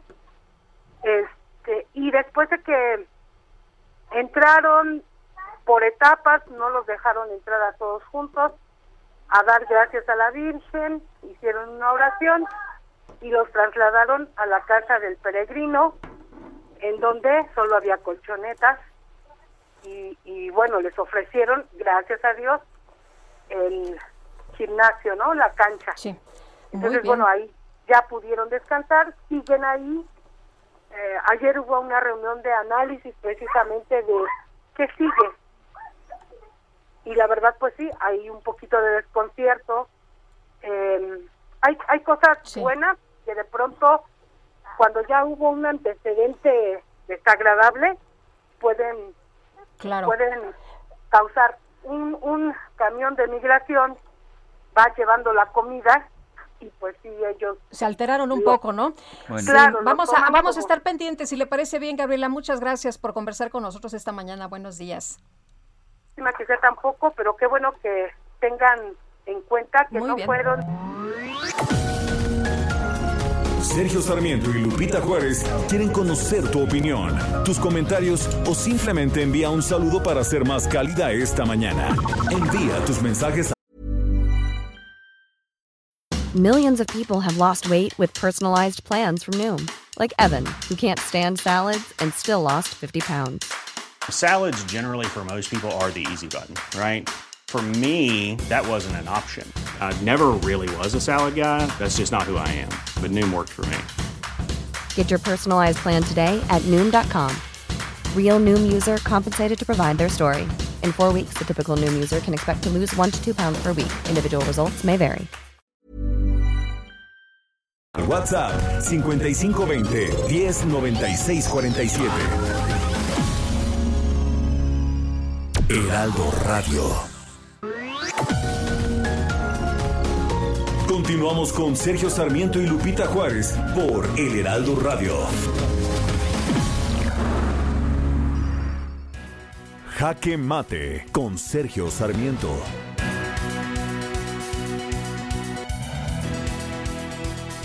El tema migratorio es uno de los más complicados en estos momentos, no solamente en México, sino en cualquier país del mundo.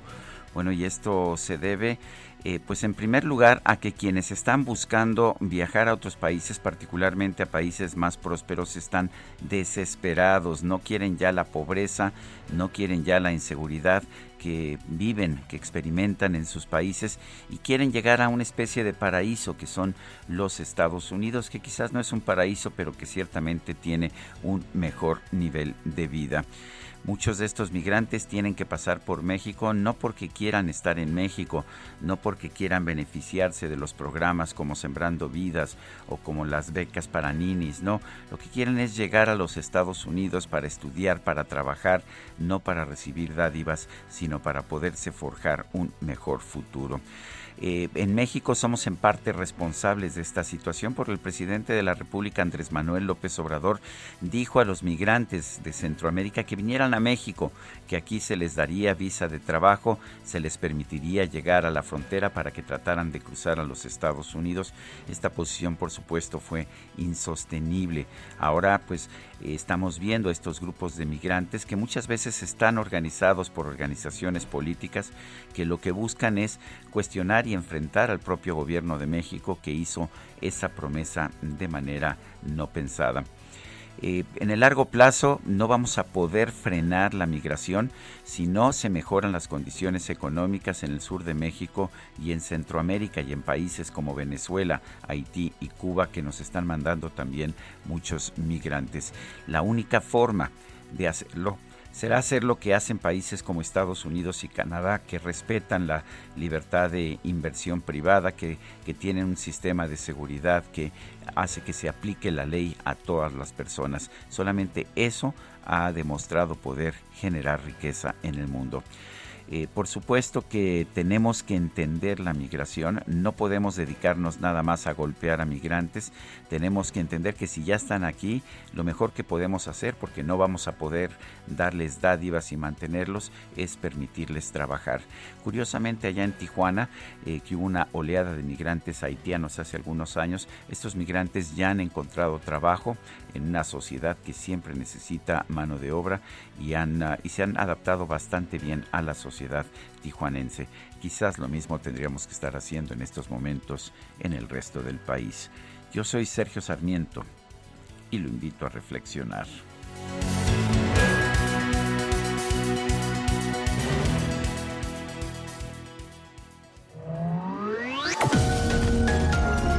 Para Sergio Sarmiento tu opinión es importante. Escríbele a Twitter en arroba Sergio Sarmiento.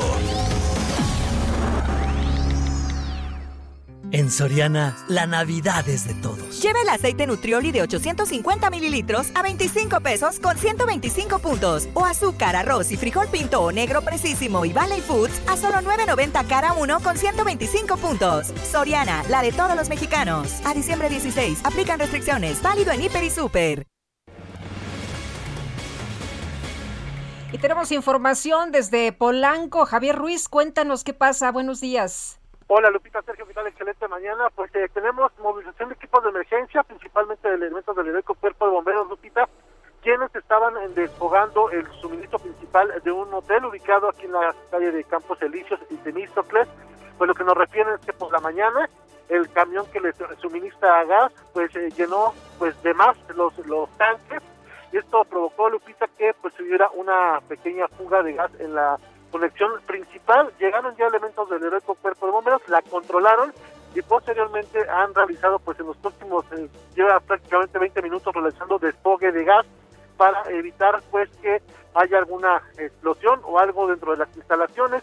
Con equipo y maquinaria pues prácticamente ya la han eh, poco a poco desfogado y eso ha generado pues la movilización de equipos de emergencia no han eh, evacuado a ninguna de las personas incluso pues siguen la mayoría de los hoteles funcionando de manera normal, sin embargo sí fue acordonado todo este perímetro por personal de protección civil de la alcaldía Miguel Hidalgo, afortunadamente no hay riesgo, sin embargo pues sí se veía un poco impresionante y también el olor bastante a gas, a mercaptano, debido a que pues sí es una tubería de aproximadamente 3 pulgadas las que se estaban purgando y es por ello que olía bastante a gas. Ya en estos momentos pues afortunadamente fue todo controlado por elementos del aeropuerto de bomberos, sin embargo, pues íbamos a encontrar la movilización sobre Campos Elíseos, al menos para quien desea llegar a la zona de Arquímedes o bien para continuar hacia la zona de Mariano Escobedo. De momento, Lupita, Sergio, pues el reporte que tenemos. Gracias, Javier. Estamos atentos, hasta luego, buenos días. Buenos días. Este lunes se realizó la primera reunión del Poder Ejecutivo Federal con el PAN, el Partido Acción Nacional. Se discutieron aspectos relevantes para la gobernabilidad de México. Marco Cortés, el presidente del PAN, estaba precisamente ahí en esta reunión y queremos darle la bienvenida. Marco Cortés, ¿cómo estás? Buenos días. Hola Sergio, Lupita, buenos días. Qué Hola, buenos días. Cuéntanos de esta reunión, Marco. Eh, ¿Te pareció positiva, negativa? No había, no había habido mucho acercamiento, ¿no es así?, entre el gobierno y pues el PAN, que es el principal partido de oposición de nuestro país. Primero hay que decir que para Acción Nacional el diálogo público nunca debe ser entendido como una concesión, sino como una obligación que deben asumir quienes gobiernan, quienes tienen una representación popular o partidista. Y también hay que recordar que Acción Nacional, desde el inicio de este gobierno, hace tres años, pidió tener y mantener un diálogo democrático entre el gobierno y oposición. Muchas veces hicimos llamados a que se dejaran ayudar con las propuestas que tenía la oposición. Y efectivamente, Sergio, es la primera reunión que se da de esta naturaleza.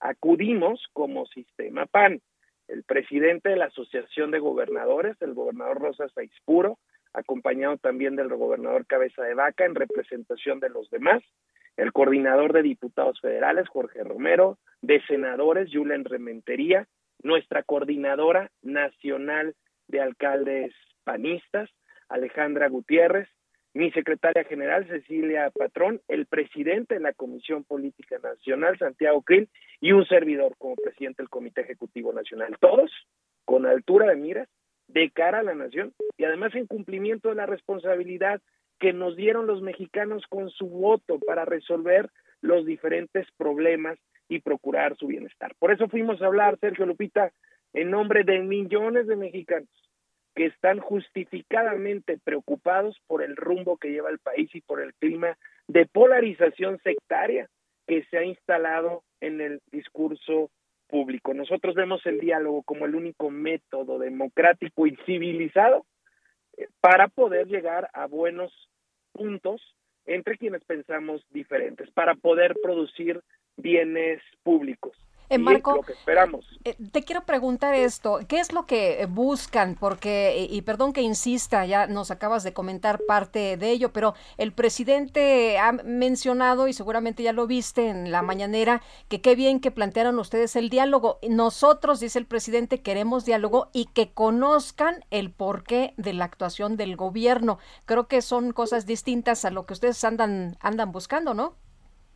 Mira, nosotros creemos que la política y los políticos estamos obligados a agotar todas las instancias y a recorrer todos los caminos posibles para poder atender las necesidades de la población y solucionar sus conflictos. Y esperamos que con el mismo espíritu patriótico, genuino que nosotros acudimos, sea el que impere entre todos los que concurrieron a esta reunión, esperando que este diálogo sea pues, por el bien de México. Y por eso presentamos nosotros temas muy importantes que deben ser resueltos como la generación de una estrategia correcta para tener empleos, para el combate creciente a la pobreza y para la desigualdad, las medidas que se deben de tomar para controlar la altísima inflación que cerrará en un 8% este año, cosa que no se había visto, las medidas que tomará el gobierno para evitar que con esta este invierno que se presume crudo, pues no tengamos desabasto de gas LP y por lo tanto incremento en, en el costo. Nosotros lo que estamos pidiendo es que se diseñe una estrategia correcta y coordinada para frenar la creciente inseguridad y violencia. No puede volver a ocurrir, Sergio Lupita, que tengamos elecciones en donde participe activamente la delincuencia organizada. Pedimos recursos para la seguridad, para las policías civiles. Vemos con preocupación la militarización del país y ahí tienes más de 105 mil muertos, mucho más de los que ocurrieron en el periodo de Enrique Peña Nieto o de Felipe Calderón. Pedimos recursos a las mujeres violentadas para eh, Marco, ¿nos escuchas? Parece que perdimos a Marco Cortés. empezamos a escucharlo mal y se nos, aparentemente se nos perdió la llamada. Estamos tratando de recuperar esta llamada. Marco, te perdimos, eh, te perdimos eh, un momento. Eh, déjame hacerte una pregunta. Ayer el Heraldo publicó una serie de encuestas sobre las contiendas para entidades de la Federación del año que viene. Pues como tú lo habías adelantado en algún comentario, solamente el PAN aparece por delante en Aguascalientes, pero la situación se ha complicado también en Aguascalientes. ¿Cómo estás viendo las perspectivas para, para el año que viene para el partido en estas contiendas electorales? Veo buenas perspectivas electorales.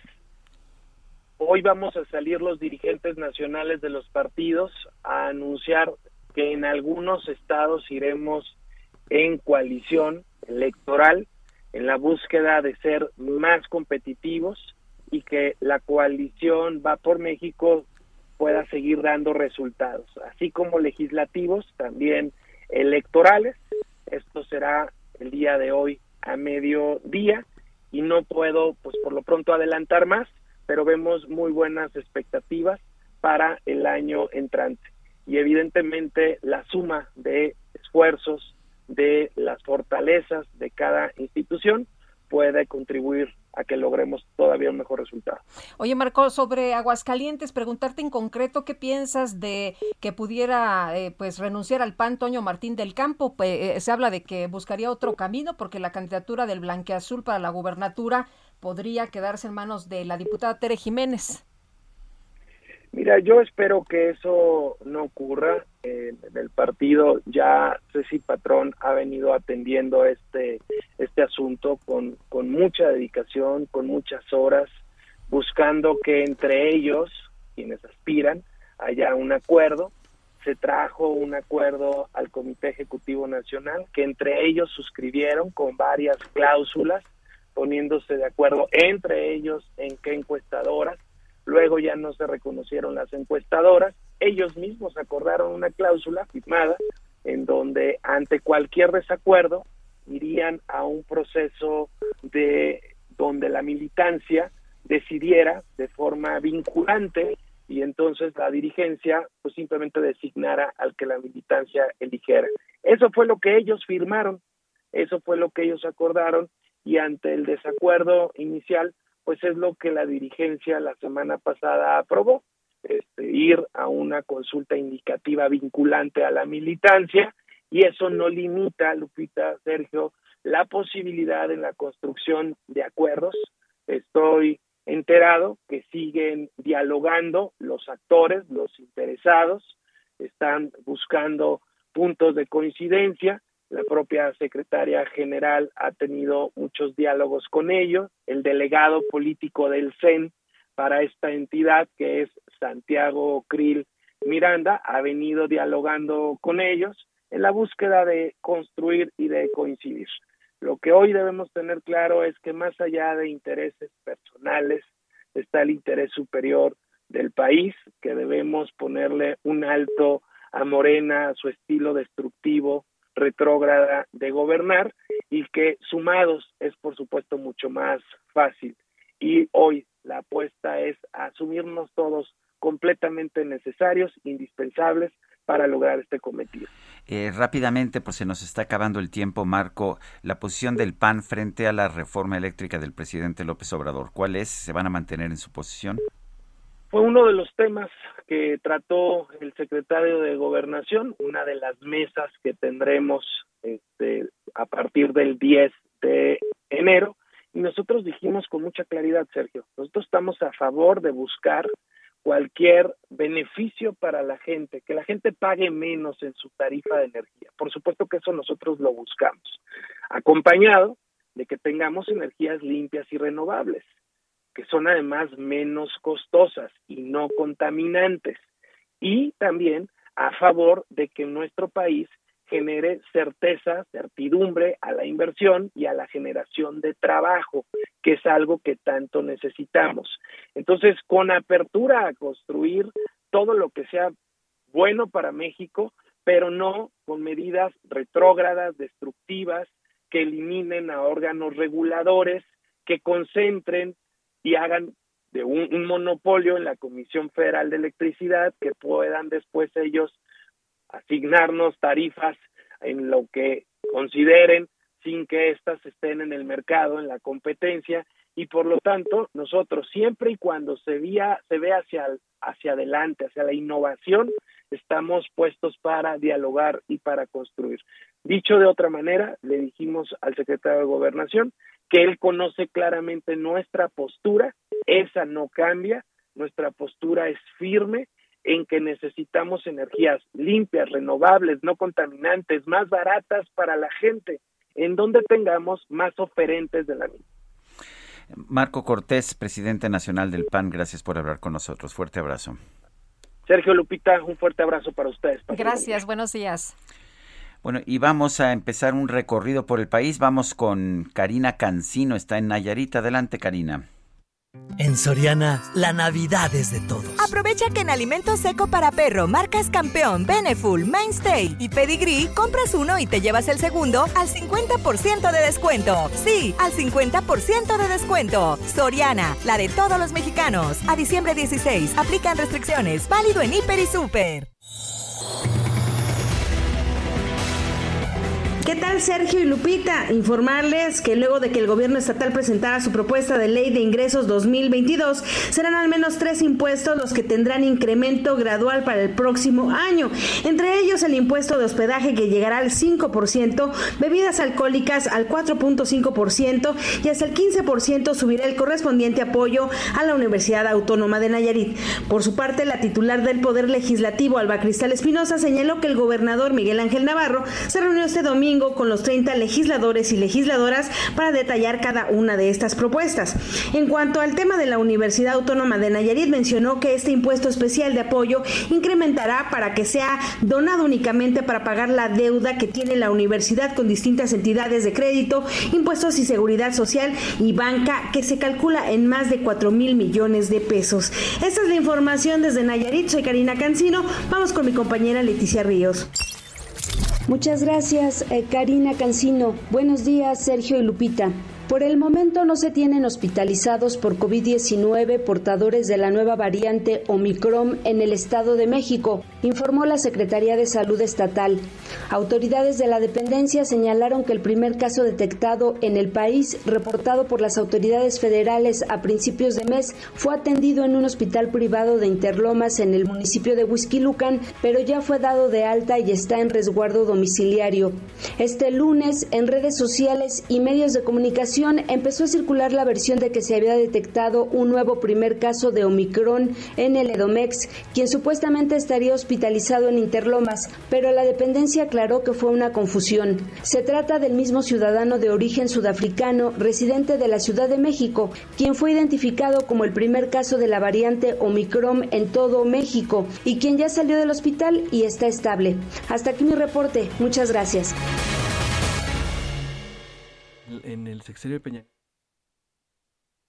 Son las 8 de la mañana con 49 minutos. Bueno, y Cien Ladrillos es una plataforma tecnológica de fondeo colectivo de la que ya hemos hablado, Sergio, con la posibilidad de invertir en bienes raíces desde cualquier parte de la República Mexicana. Y está con nosotros Iván Carmona, que es cofundador y director comercial de Cien Ladrillos. Iván, ¿qué tal? Qué gusto recibirte de nueva cuenta. Muy buenos días. Hola Lupita, buenos días Sergio, encantado de estar aquí. Un saludo a toda la audiencia. Oye, pues nos quedamos con algunas preguntas, ¿no? La vez pasada sobre eh, todo lo que pues eh, tienen de inquietudes quienes eh, les interesó esta inversión. Decías, a ver, es una inversión a partir de 5 mil pesos, pero te quiero preguntar, hay algunas cosas que ya están construidas y hay algunas cosas que están apenas en construcción. ¿Cuál es la diferencia si tú escoges una u otra? Claro, Lupita. Bueno, recordar que 100 ladrillos es una plataforma digital en la que puedes comprar y vender participaciones de inmuebles 100% en línea. Digamos que entre varios nos juntamos para adquirir una propiedad en particular y cualquier persona puede entrar desde una cantidad muy accesible. Ahora bien, eh, en la plataforma tú puedes adquirir una propiedad que está en construcción, como en el mecanismo tradicional inmobiliario, y bueno, pues habría que esperar a que el desarrollador te entregue la propiedad y tú, por, eh, por lo pronto, en la inversión que haces en preventa, típicamente tienes el beneficio del descuento de preventa. Pero también, Lupita, Sergio, tenemos propiedades que ya están terminadas. Entonces, se, se fondea, digamos, la propiedad de forma colectiva y una vez que se eh, adquiere todo el monto de inversión para invertir en la propiedad, adquirir la propiedad, te la entregan y puedes empezar a recibir rentas desde muy pronto. En el portal te distinguen ese tipo de opciones, por ejemplo, este tipo de propiedades es esta opción, este tipo de propiedades es esta otra opción y estos son los beneficios y los problemas que pueda tener cada una de ellas. Así es, Sergio. En la plataforma directamente en cienladrillos.com, tú creas tu cuenta con un correo y una contraseña, es muy sencillo, y ya tienes acceso a las propiedades y está dividido justamente en las propiedades en preventa, que son las que están en proceso de financiamiento colectivo, o las propiedades terminadas, que es el rubro de mercado secundario. ¿Por qué mercado secundario? Bueno, porque las personas ya pueden ahí comprar y vender propiedades que ya están entregadas. Eh, Iván, eh, hay este, este tipo de, de, preguntas y de inquietudes. ¿Qué tan seguro es invertir en 100 ladrillos en esta plataforma? Y si quiero vender, ¿qué hago? Esta pregunta es importantísima, Lupita. 100 ladrillos es la primer plataforma en México de financiamiento colectivo inmobiliario de este tipo. En obtener su licencia ante la Comisión Nacional Bancaria y de Valores. Una empresa fintech hoy en día tiene que tener esta autorización y nosotros estamos orgullosos de ser la primera en México que ya obtuvo esa eh, licencia. Además de eso, Lupita, eh, todas las propiedades que lanzamos en 100 ladrillos se escrituran ante un fideicomiso, un fideicomiso bancario. Esto también lo hace, lo hace muy, muy seguro. El, en estos momentos la inflación está por arriba del 7%, hay quien dice que puede cerrar en este año en 8%. ¿Aún así pueden ser competitivas las inversiones en 100 ladrillos? Sí, esta es una pregunta importante, Sergio. Recordemos que la, la inflación, pues, eh, digamos, no podemos controlar diga, eh, cu cuál, es, cuál es el monto en el que se encuentra. Hace algunos años estaba en 8, luego se cayó hasta 4 y demás. La gran ventaja de invertir en 100 ladrillos, Sergio, es que el activo inmobiliario siempre tiene la plusvalía pegado al, al, al activo como tal. A lo mejor contra el flujo, en 100 ladrillos estamos promediando entre 7 y 8% de rendimiento anual por rentas. Podríamos pensar que está parejo. Sin embargo, con el paso del tiempo la propiedad va adquiriendo valor y la plusvalía protege tu rendimiento inmobiliario. Oye, ¿tú eliges qué propiedad o qué bodega o en qué lugar de la, de la República Mexicana quieres invertir? Como inversionista, uh -huh. así es, la plataforma te muestra, digamos, una opción bastante equilibrada de portafolio uh -huh. diversificado que puede ser, por ejemplo, pisos de oficina, bodegas industriales, locales comerciales y están en distintos lugares.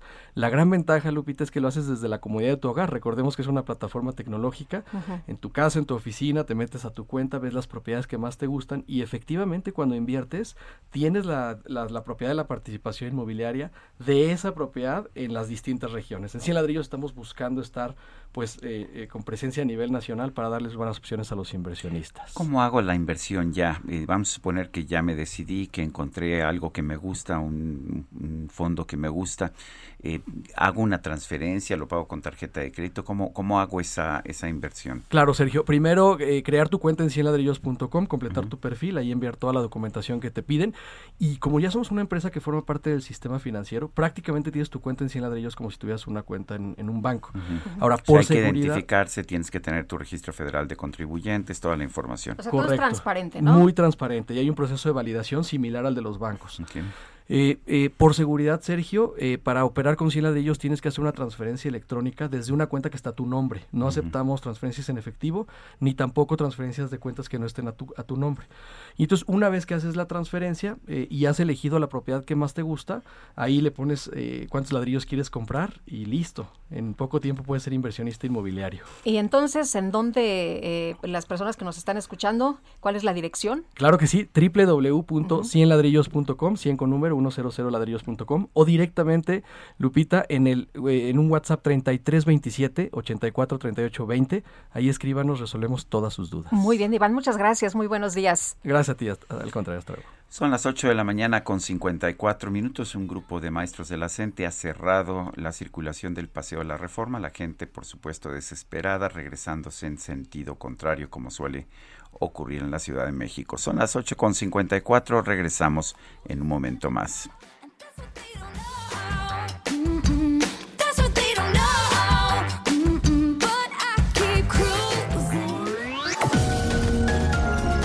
Sergio Sarmiento y Lupita Juárez quieren conocer tu opinión, tus comentarios o simplemente envía un saludo para ser más cálida esta mañana. Envía tus mensajes al WhatsApp 5520 109647. Heraldo Radio 98.5 FM, una estación de Heraldo Media Group, transmitiendo desde Avenida Insurgente Sur 1271, Torre Carrachi, con 100.000 watts de potencia radiada. Continuamos con Sergio Sarmiento y Lupita Juárez por El Heraldo Radio.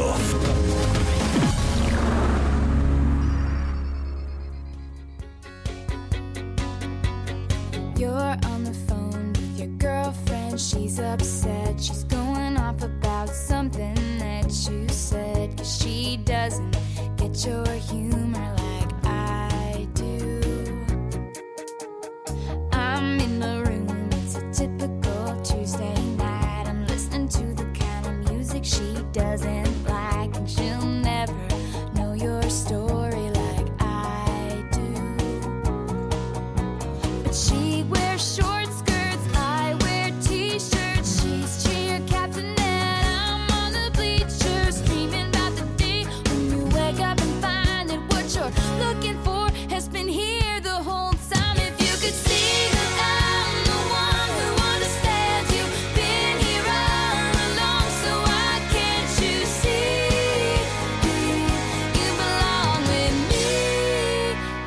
Seguimos escuchando música interpretada por Taylor Swift. Esto se llama You Belong With Me. Ayer cumplió 32 años esta cantante estadounidense.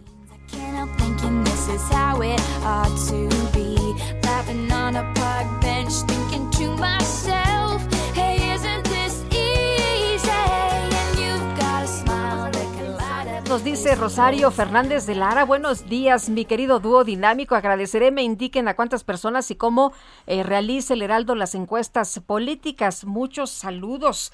Pues eh, fíjese que sí tenemos eh, información de a cuántas personas, pero se me cerró, se me Eh, cerró la, compu. computadora. Este ahora lo este es- eso se publicó ayer en Sí, el Heraldo de México ayer. y no tenemos aquí el periódico, pero ahora eh, buscamos esta información. Eh, dice dice otra persona, buenos días amigos, espero se encuentren bien, los escuchamos en Tultepec, Estado de México, el sábado 11 de diciembre. Perdón, Hubo una explosión de pirotecnia, ya estamos cansados de esto, es la tercera explosión de noviembre a la fecha. ¿Saben dónde puedo reportar anónimamente una casa que ocupan como almacén por el centro del pueblo? Me temo que allá en Tultepec las autoridades saben perfectamente bien que hay almacenes ah, clandestinos de pirotecnia y que constantemente hay accidentes que ponen en peligro a los vecinos y a las mismas familias que habitan en esos hogares, pero las autoridades del Estado de México y del municipio de Tultepec se niegan a hacer nada porque no quieren meterse con el con quienes manejan el negocio de los cohetes y de la pirotecnia. Dice Luis Miranda, buen día de trabajo, saludos al equipo y yo pasando lista de presente desde la demarcación Cuauhtémoc. Bueno, son las, ah, las 9 de la mañana, 9 de la mañana con tres minutos y vamos a un resumen de la información más importante que tenemos esta mañana.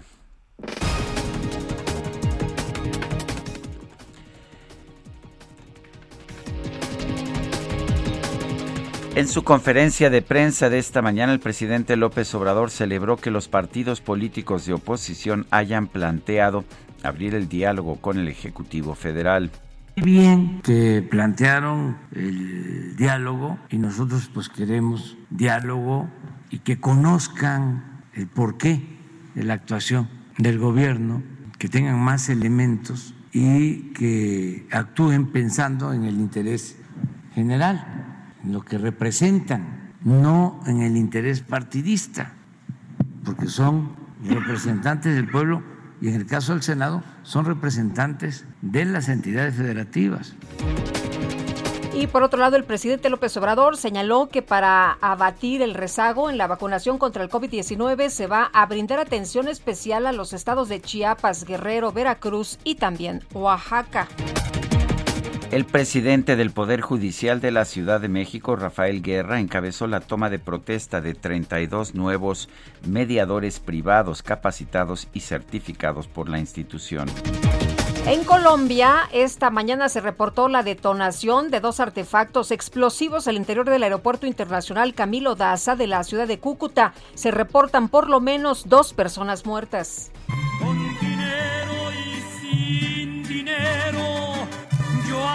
Siempre lo que quiero y mi palabra es la Fíjese usted que en los Países Bajos un programa de televisión expresó su agradecimiento al piloto mexicano Sergio Pérez por la ayuda que le brindó al neerlandés Max Verstappen para conseguir el campeonato de pilotos de la Fórmula 1. Incluso el presentador Bo van Erven Dorens pidió perdón por el famosísimo no era penal del Mundial de Brasil 2014 y al final del programa apareció un mariachi cantando el rey. Amigos de México, eh, acá les habla Bo desde Holanda. En nombre del pueblo holandés le digo muchas gracias. Nuevamente disculpa por la escena de Arjen Robben. Eh, vamos a compensar esa falta como no lo sé aún, pero se lo prometo penal.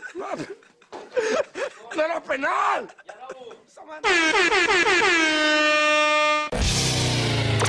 La micro deportiva.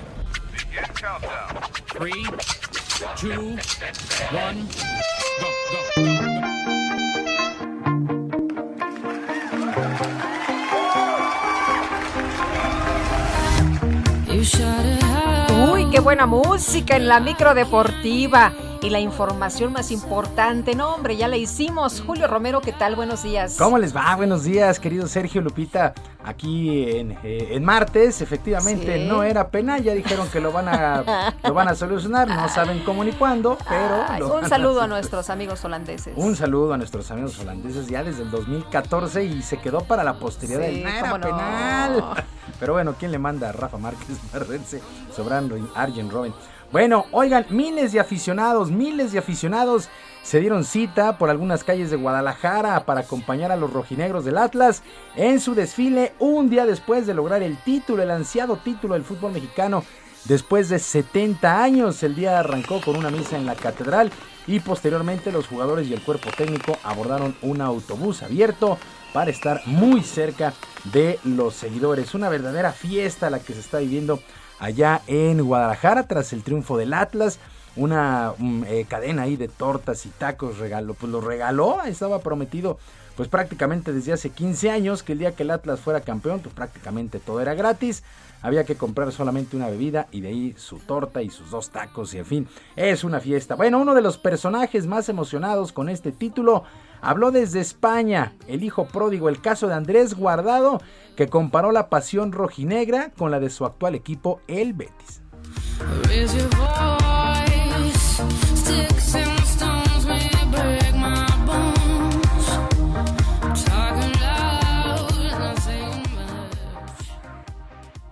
Que para mí eh, es un poco el lema del Atlas, ¿no? Que si te lo explico no lo entenderías. Es una pasión que yo la comparo mucho con el Betis, ¿no? Porque son- somos equipos muy similares en el aspecto de que a lo mejor en tema campeonatos no, no hemos conseguido, no tenemos un palmarés muy grande, pero tenemos muchísimos seguidores, muchísima afición y se vive con muchísima eh, pasión el, el seguir al Atlas también en México. Y, que bueno, eso me siento muy identificado estos años que he estado aquí en el Betis con el Atlas, que pues es mi equipo de toda la vida. Yo llegué con 6 años ahí, me fui con 19,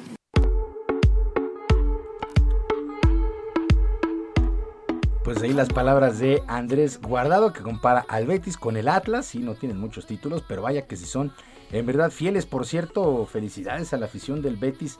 Aventaron el fin de semana cualquier cantidad de peluches como donativos, regalos, juguetes, regalaron juguetes.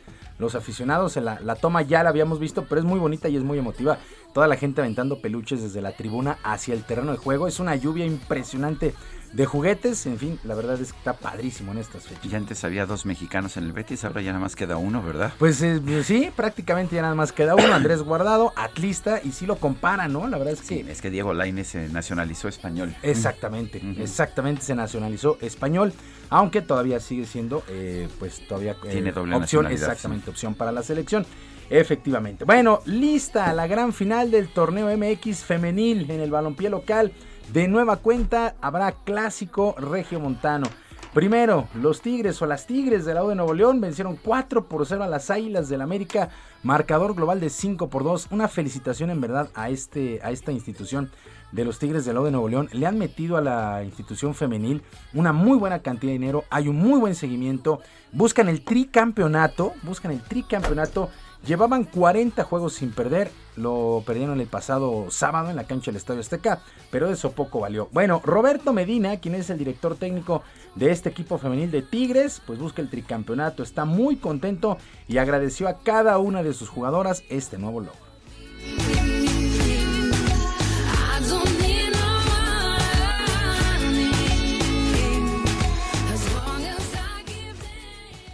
Agradecer hoy el esfuerzo de mis, de mis jugadoras, que tienen un amor propio impresionante, que entienden lo que significa cada partido, cada duelo individual, puesto en beneficio de lo colectivo.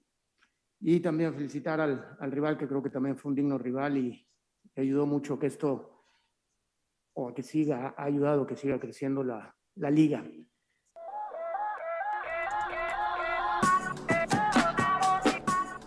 El día de ayer más de 10.000 aficionados en el estadio universitario para ver este enfrentamiento. Eh, por su parte, en voz de un traductor, Craig Harrington, entrenador de las Águilas, se mostró satisfecho con lo que hicieron en esta semifinal, sobre todo porque en la ida le quitaron justamente el invicto de 40 juegos sin perder a sus rivales. Aunque esto no les alcanzó, escuchamos en voz de un traductor a Craig Harrington, entrenador del América.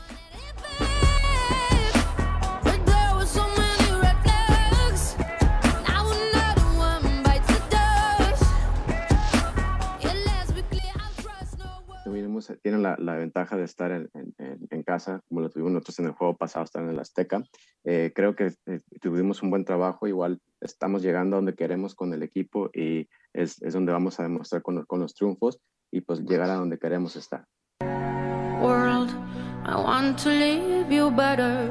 I want my Y por su parte las rayadas, las rayadas del Monterrey se impusieron 2 por 1 a las rojinegras del Atlas. El marcador global terminó empatado a dos goles, pero la posición en la tabla dio el pase a la final, a su quinta final a estas rayadas, rayadas del Monterrey. Pues así las cosas, final Regio Montana en la Liga Femenil.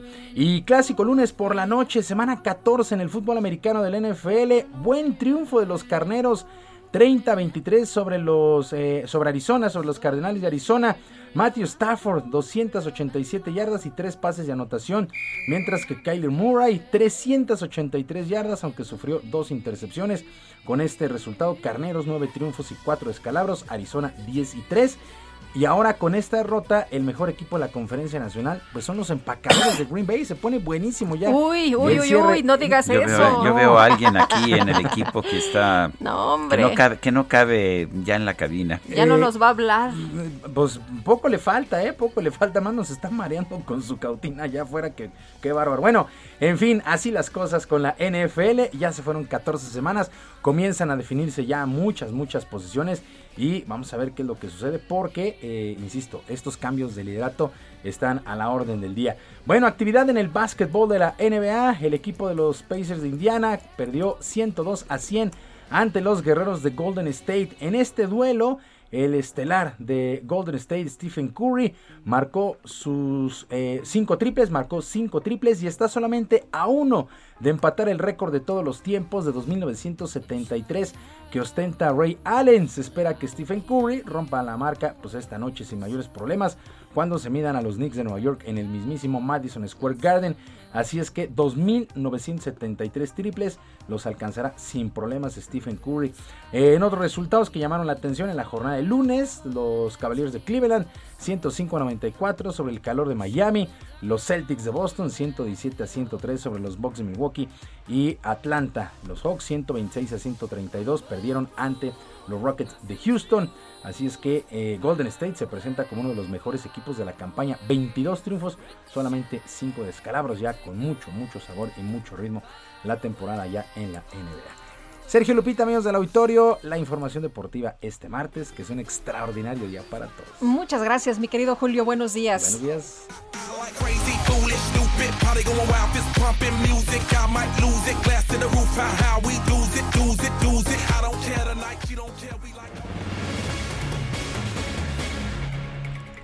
Son las 9 de la mañana con 14 minutos en la línea telefónica Marta Bárcena, ex embajadora de México en los Estados Unidos, columnista del Heraldo de México. Marta, estamos eh, viviendo una nueva caravana de migrantes, una situación compleja también, vivimos una tragedia, vimos una tragedia terrible con este, este este accidente carretero en Chiapas en que murieron 55 migrantes. El presidente de los estados, del presidente de México dice que la culpa es de Estados Unidos porque no ha aplicado programas como Sembrando Vida en uh, Centroamérica.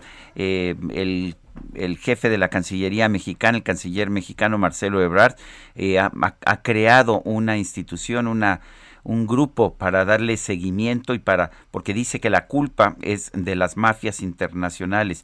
Pero ¿de quién es la culpa? ¿En qué nos hemos equivocado? ¿Por qué tenemos ahora esta situación tan complicada en materia migratoria? Buenos días, Sergio. Efectivamente, tenemos una situación en materia migratoria extremadamente compleja y yo creo que de todas las aseveraciones que hemos escuchado, en todas hay parte de razón y parte de culpa o responsabilidad.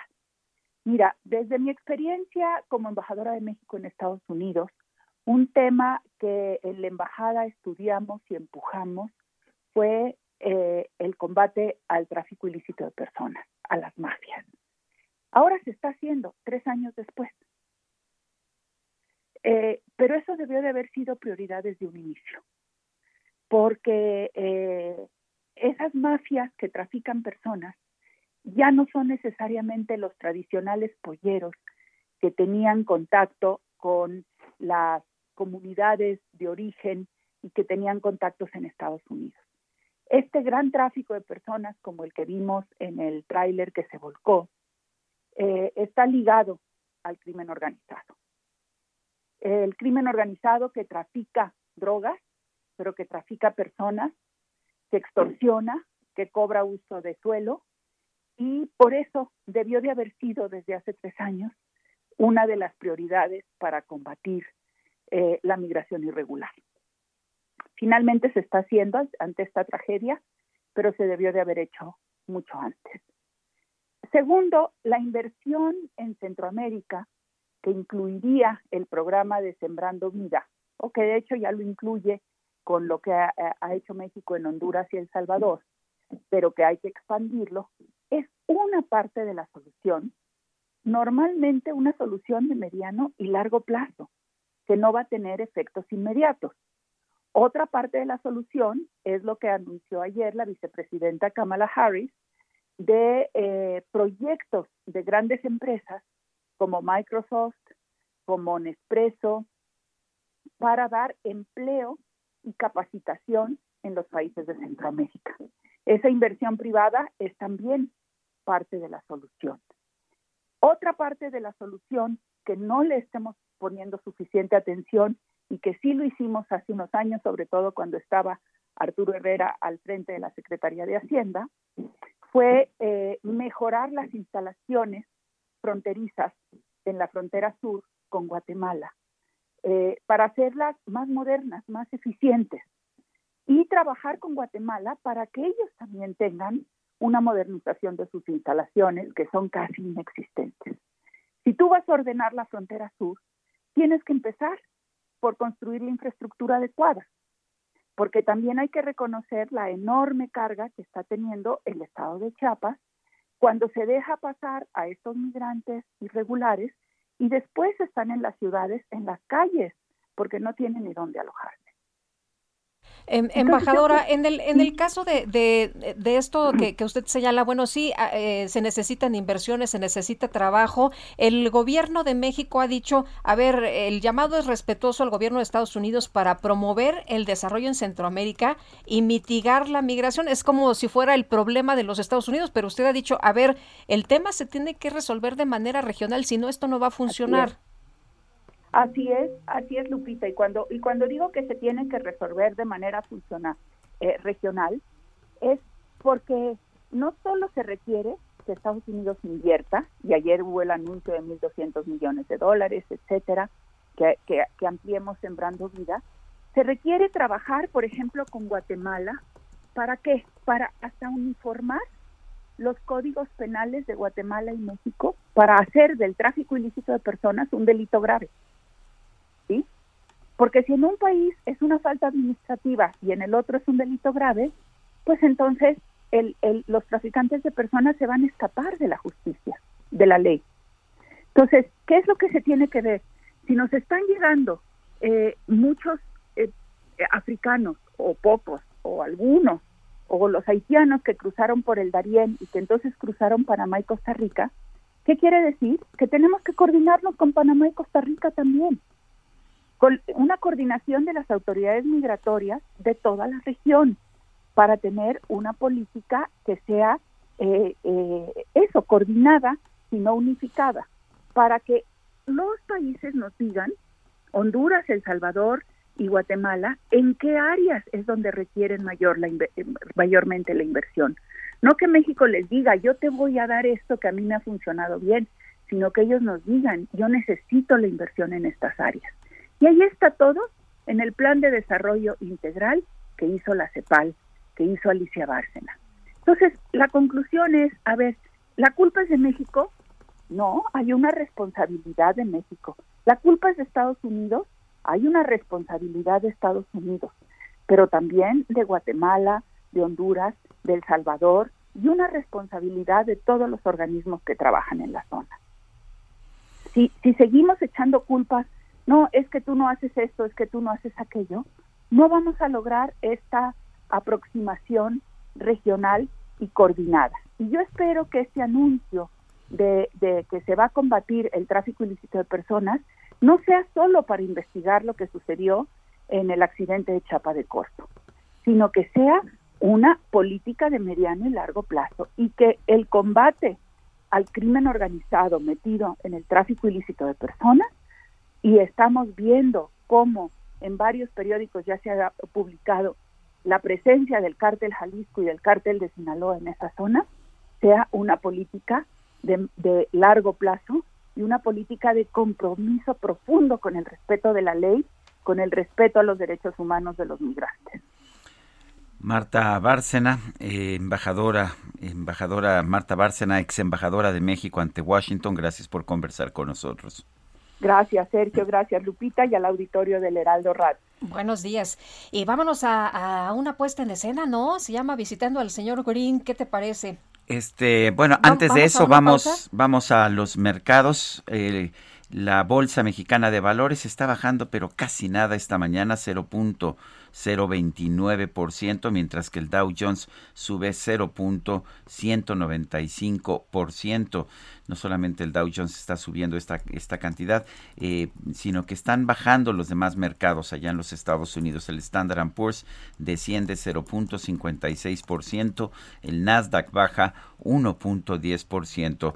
El mercado cambiario, el peso, se vende en ventanillas bancarias en 21.58, 21.58 pesos por dólar, mientras que en el mercado al mayoreo 21.07. Está subiendo, de hecho, en la cotización del dólar en el mercado al mayoreo ligeramente 5 centavos por dólar. Eh, pero por lo menos estamos viendo una situación ya más tranquila, una situación eh, ya más tranquila en los mercados cambiarios. Bueno, y nos preguntaban de la metodología en las encuestas del Heraldo y ahí le va a la persona que estaba inquieta con esta información. La casa encuestadora responsable, levantamiento y procesamiento, opinión pública, marketing e imagen, encuesta telefónica para conocer intención de voto por partido. El tamaño de la muestra es de mil encuestas respondidas y la metodología de contacto es con robot telefónico. Ahí está toda la información. Son las 9 con 24 minutos. Le recuerdo nuestro, nuestro número para que nos envíe mensajes de WhatsApp es el 55 2010 96 47. Repito, 55 2010 96 47. Regresamos en un momento más.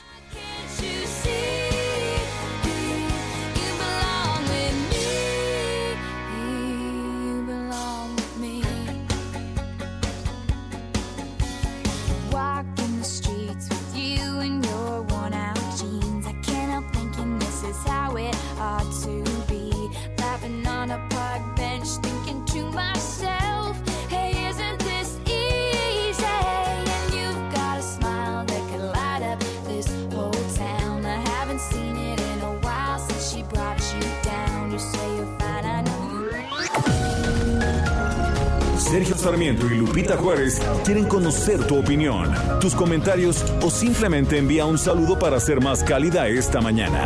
Envía tus mensajes al WhatsApp 5520 109647.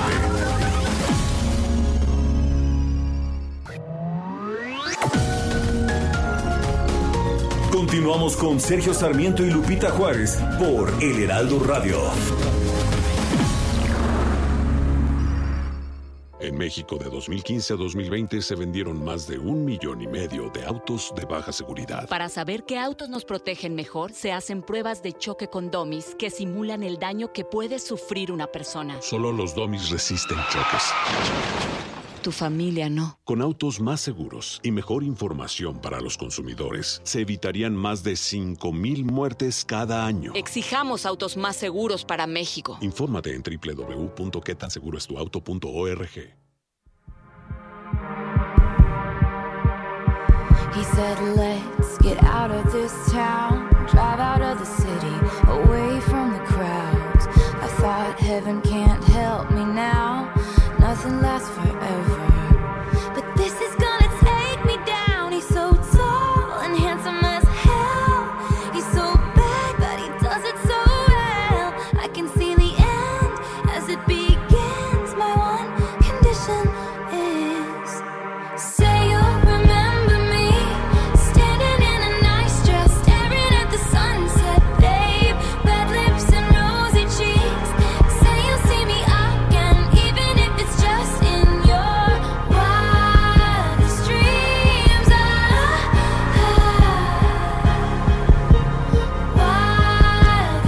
Wildest Dreams, los sueños más locos. Estamos escuchando, estamos escuchando a Taylor Swift esta mañana. No es del agrado de la señora productora, pero, pero sí es de mi gusto. ¿Qué te parece, Guadalupe? Pues me parece muy bien, a mí sí me gusta.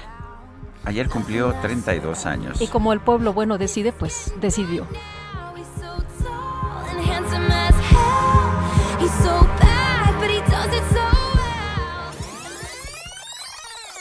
Payatito Dios, tunita fresca, capullito de algodón, México está de fiesta. Ay, doña Coco, ¿a poco no le gustan las músicas navideñas? No. Dice doña Socorro González, odiamos las compras navideñas. Primero la música, segundo ver cómo gente anda preocupada y estresada buscando regalos, el tráfico, las demostraciones de ilusión o interés. A mí lo único Bienvenida al club de Scrooge de Sergio que... A mí Sarmiento. lo único que me cae gordo es el tráfico. Todo lo demás lo puedo aceptar y hasta lo disfruto. Ay, qué bonito canta eh, eh, Oscar Chávez, ¿no? ¿Te gusta mucho? A Sí, mí me también me gusta, encanta, sí. me gusta mucho. Bueno, pues ahí está, Chilpayatito Dios. Bueno, dice Martín Cholano Prieto, no hay un solo indicio en fuente histórica alguna que permita afirmar que siquiera en esta estación del año nació el Mesías del cristianismo. Lo que sí era una tradición histórica de larga data en docenas de culturas europeas era hacer festivales de la cosecha en esta época del año que incluían comilonas, las saturnales romanas, por ejemplo. Eh, hasta en esto es un fraude. La Navidad, estrictamente hablando, las fiestas de fin de cosecha eran en octubre, eh, noviembre a más tardar. Lo que sí había, de hecho, en distintas sociedades, no nada más en, en la sociedad romana con la Saturnalia, también en la, en la mexica con las fiestas de Huitzilopochtli, era el, la celebración del solsticio de invierno. Y efectivamente no se sabe cuándo nació Jesús. En los evangelios no hay absolutamente ningún indicio de cuándo pudo haber eh, nacido Jesús. Esto se le encomendó a un fraile el determinar la fecha del nacimiento de Jesús eh, cuatro siglos después de, del nacimiento y muerte de Jesús. Y bueno, todos sabemos ahora que se equivocó en el año, por lo menos seis años, cuatro según otras fuentes, eh, pero pues el, el 25 de diciembre claramente sí fue una fecha seleccionada porque como coincidía con la Saturnalia romana, con la fiesta del sol invicto, eh, después del solsticio de invierno, pues ah, permitía más fácilmente la aceptación del cristianismo en las sociedades romanas. Efectivamente, eso es correcto. Bueno, y vámonos ahora con... Lo cual eh, no quiere decir sí. que no se deba festejar. No, eh, ¿por qué? Pero yo digo que está bien que se festeje. A mí no me gusta la festividad que le vamos a hacer. Bueno, a ti no te gusta y a otras personas Por tampoco supuesto, les y le tengo el mayor respeto eh, del mundo a todas las personas que gusten festejar de la Navidad. De hecho, te invito el jueves a, a un desayuno, ¿te parece bien? Con todo el equipo, Guadalupe. ¡Hombre! para ya estamos listos para la festejación. Y esto que es Grinch, imagínense si no fuera Grinch, yo no sé, todos los días estaríamos de festejo. También dejé en claro otras cosas, ¿no, Fred? Que la Navidad era un embuste, una pérdida de tiempo y dinero. Una falsa y comercial fiesta que debía ser ignorada. Básicamente eso dijiste. Bueno, Ebenezer, Ebenezer, el ah, señor Scrooge. Pero ya ves cómo, cómo le va después, eh, le abren los ojos y es feliz. Y... Ya ah, ya les conté el final. Dick- Dickens- Dickens Perdón estaba- para los que no lo han leído. Dickens estaba tratando en su cuento de Navidad de quedar bien con el ay, ay. público para vender muchos libros. Aunque ya les di el final, léanlo, por favor. Es, es una gran historia. Siempre hago lo mismo. Sí, Oye, ¿sabes qué otra, Navidad, otra historia a también es buena? Pues la del señor Green, visitando al señor Green, y está con nosotros Miguel Septién, que es director de la obra. Miguel, ¿cómo te va? Muy buenos días. Hola, buenos días, muy bien, ¿y ustedes? Bien, también, a ver, cuéntanos de esta puesta en escena. ¿Qué gustas que les cuente primero? Oye, pues, ¿de qué se trata? Cuéntanos un poquito, adelántanos Para, un para poquito que nos de la den muchas historia. ganas de ir. Pues mira, visitando al señor Green se trata básicamente del encuentro entre dos personajes de edades y contextos totalmente distintos. Eh, un joven de 29 años que se llama Ross Gardiner, eh, desafortunadamente va manejando y casi atropella al señor Green, un señor eh, octogenario que va cruzando la calle que se cruza sin voltear a ver, Ross también va distraído, entonces casi lo atropella, pero aún así, este, por el susto y porque el señor Green se cae por, por este, por el accidente, la corte le ordena a Ross que va a tener que ir cada semana a visitar al señor Green, ayudarlo en lo que pueda ayudarlo, en sus compras, en limpiar su casa, etcétera. Y pues básicamente la historia va de estos dos personajes aparentemente muy diferentes que van conociéndose, eh, logran encontrar puntos de encuentro, pero también muchos puntos de contienda entre la manera de vivir y de pensar de ambos. Y pues la obra se trata mucho sobre entender y escuchar la otredad, sobre realmente abrirnos a experiencias de vida totalmente diferentes a la nuestra y no nada más aceptar, sino dar un paso a tratar de entender de todo corazón la experiencia de otras personas, que creo que es algo extremadamente necesario en estos tiempos. Parece una historia humana, Miguel. Es, es una historia humana. Eh, ¿cómo, ¿Cómo se maneja? ¿Como un drama o tiene partes de comedia? Tiene muchas partes de comedia. Tiene muchas partes eh, muy entrañables y también dramáticas. Sin embargo, también tiene varios dejos de comedia, como podríamos esperar de la interacción de dos personajes que son eh, con bagajes totalmente distintos. Obviamente hay malos entendidos, pero en sí el núcleo de la historia es algo eh, muy entrañable, diría yo. Eh, la manera en la que estos dos personajes llegan a conocer al otro y llegan a aceptar lo que es el otro y a entender lo que es el otro y a tratar de aportar a la vida del otro es algo muy, muy entrañable. Eh, Miguel, ¿dónde se está presentando la obra y cómo has visto poco a poco la gente ya se está animando a, ir a, los teatros cada vez más, ¿no? La gente tenía muchas ganas, mucha necesidad de, de acudir de nueva cuenta al teatro. Sí, la verdad, afortunadamente parece que ya vamos de regreso. Creo que poco a poco estamos logrando regresar a algo cercano a la normalidad que teníamos antes. La obra se está presentando en el Teatro Milán, en la Colonia Juárez. Estamos los viernes, sábados y domingos. Eh, los viernes a las 8 de la noche, los sábados 6 y 8 y domingo 5 y 7. Muy bien, pues muchas gracias por platicar con nosotros esta mañana, por invitarnos a ver esta puesta en escena. Muchas gracias a ustedes. Hasta luego, muy buenos días.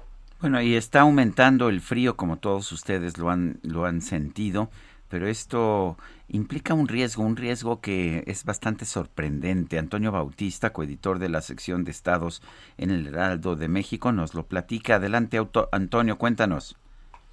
Sergio Lupita, buenos días. Así es. Bueno, pues este martes ya entró un nuevo frente frío a territorio nacional. Este va a afectar el noreste del país con caída de agua nieve o nieve en la sierra de eh, San Pedro Mártir en Baja California. La onda gélida va a permanecer en el país para el cierre de este año y el arranque de 2022, pues para diciembre y enero se pronostican 16 frentes fríos de acuerdo con el Servicio Meteorológico Nacional, pero con el descenso de las temperaturas hay una mayor presencia de insectos en el interior de las viviendas, pues buscan calor y esto incrementa la posibilidad de picaduras de animales ponzoñosos. En particular, dos arácnidos tienen relevancia para la salud pública en esta temporada de frío la viuda negra y la araña violinista.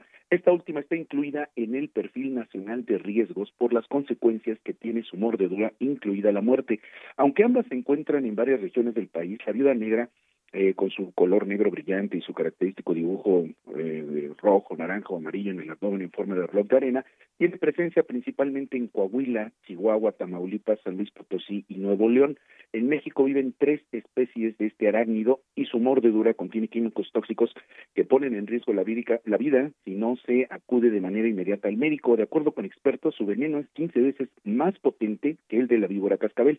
Por lo que respecta a la araña violinista, llamada así por su forma de violín, su color café o gris, el país alberga más de 30 especies prácticamente es una por estado y todas son peligrosas para el humano. Algunas son endémicas como las que hay en Puebla y Oaxaca, pero su presencia es amplia también en Coahuila, Michoacán, Baja California y por supuesto en la Ciudad de México.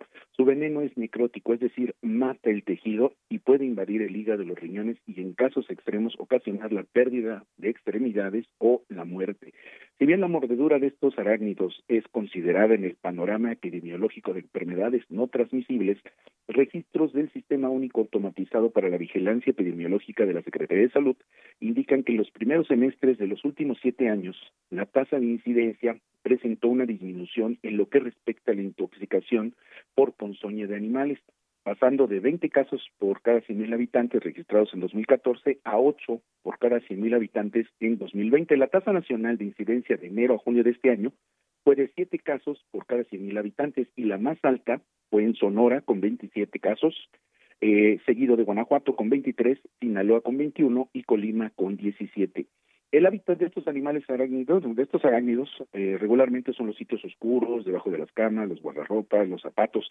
Por eso las autoridades sanitarias están recomendando estar alerta, sacudir la ropa antes de ponérsela y extremar la limpieza en casas para que en esta temporada invernal las arañas no encuentren lugares para refugiarse en el interior de las viviendas. Así el panorama, Sergio Lupita. Pues qué bueno que nos recuerdas, Toño. Eh, fíjate, Sergio, le platicaba yo a Sergio que, que teníamos un compañero eh, que se puso un zapato, no lo sacudió. Pues, la verdad, nadie sacude los zapatos, ¿no? Pocas personas sacudimos los zapatos, andamos ya en las carreras en la mañana y le picó una violinista y casi Vale. pierde, casi pierde el pie. Sí, sí, es, es, es, un, es un accidente que ocurre con frecuencia. Lo que dicen los expertos es que estas arañas no atacan al hombre como tal, sino le llaman accidentes porque eh, cuando uno mete la mano, por ejemplo, atrás de un cuadro para moverlo, y hay una violinista, eh, ella confunde los dedos con algún con alguna presa, pues la ataca. Pues sí. Entonces, eh, es muy común que pasen este tipo de accidentes. Uno de los casos más recientes ocurrió en Zacatecas, donde una mujer eh, de 74 años en, pues la, la picó una violinista y eh, el, el veneno se complicó con otros padecimientos que tenía la mujer y finalmente falleció. Hay que tener mucho cuidado en esta temporada. Muy bien. Bueno, pues Anto- gracias. Antonio, gracias por, por esta información. Muchas gracias, buenos días. Bueno, y a mí que me gustan tanto los violinistas, eh, sobre todo cuando interpretan, no sé, el, el concierto para dos violines de Johann Sebastian Bach. pero Estas no van a es- interpretar, ¿eh? Estas No. no te van a interpretar ninguna melodía. Bueno, son las 9 de la mañana con 44 minutos. Vamos a un resumen de la información más importante que se ha acumulado esta mañana. Lo mejor de México está en Soriana. Aprovecha que la papa blanca está a 18.80 el kilo. Sí, a 18.80 el kilo. Y el plátano a 9.80 el kilo. Sí, plátano a solo 9.80 el kilo. Martes y miércoles del campo de Soriana. A diciembre 15. Aplican restricciones. Válido en Hiper y Super.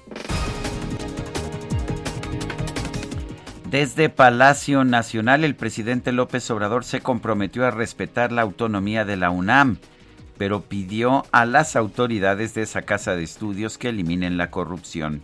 No meternos en eso, solo lo que ya hemos dado a conocer, pero ¿a quién le corresponde hacer las reformas? A la misma UNAM. Es como la reforma al Poder Judicial. ¿A quién le corresponde? Al mismo Poder Judicial, porque hay autonomía. La UNAM es autónoma, pero no caer en la autocomplacencia otro lado, el presidente llamó a los dirigentes y legisladores del PRI a que se abran al diálogo con el Ejecutivo Federal de la misma forma que lo hizo el PAN. Todo se sabe.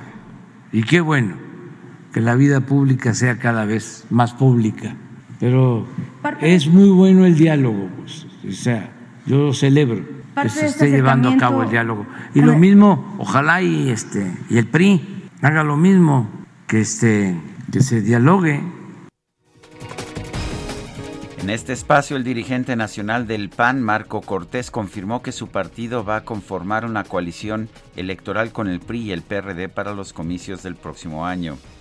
Veo buenas perspectivas electorales. Hoy vamos a salir los dirigentes nacionales de los partidos a anunciar que en algunos estados iremos en coalición electoral en la búsqueda de ser más competitivos y que la coalición va por México pueda seguir dando resultados, así como legislativos, también electorales. Esto será el día de hoy a mediodía.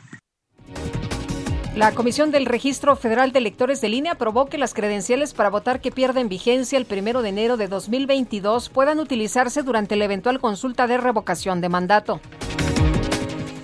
Durante un evento organizado por la UNAM, el ex candidato presidencial Cuauhtémoc Cárdenas consideró que se requiere de un Estado fuerte para rescatar los territorios del país en los que impera el crimen organizado.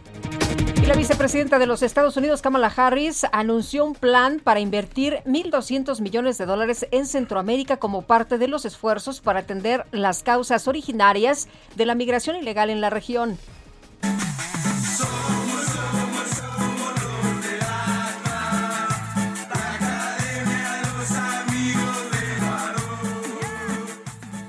Pues mira, tarde o temprano las promesas hay que cumplirlas, pues las apuestas hay que pagarlas. Sí, hay Eso que pagar. Es inevitable. Deudas de juego son deudas de honor, Eso dicen, ¿no? dicen, pero mira, uno parecería estar muy tranquilo. Eh, por ejemplo, el dueño de un establecimiento hace muchos años puso un letrero en su establecimiento allá en Jalisco, un restaurante en el que decía que cuando los rojinegros del Atlas fueran campeones, él daría tacos y tortas gratis.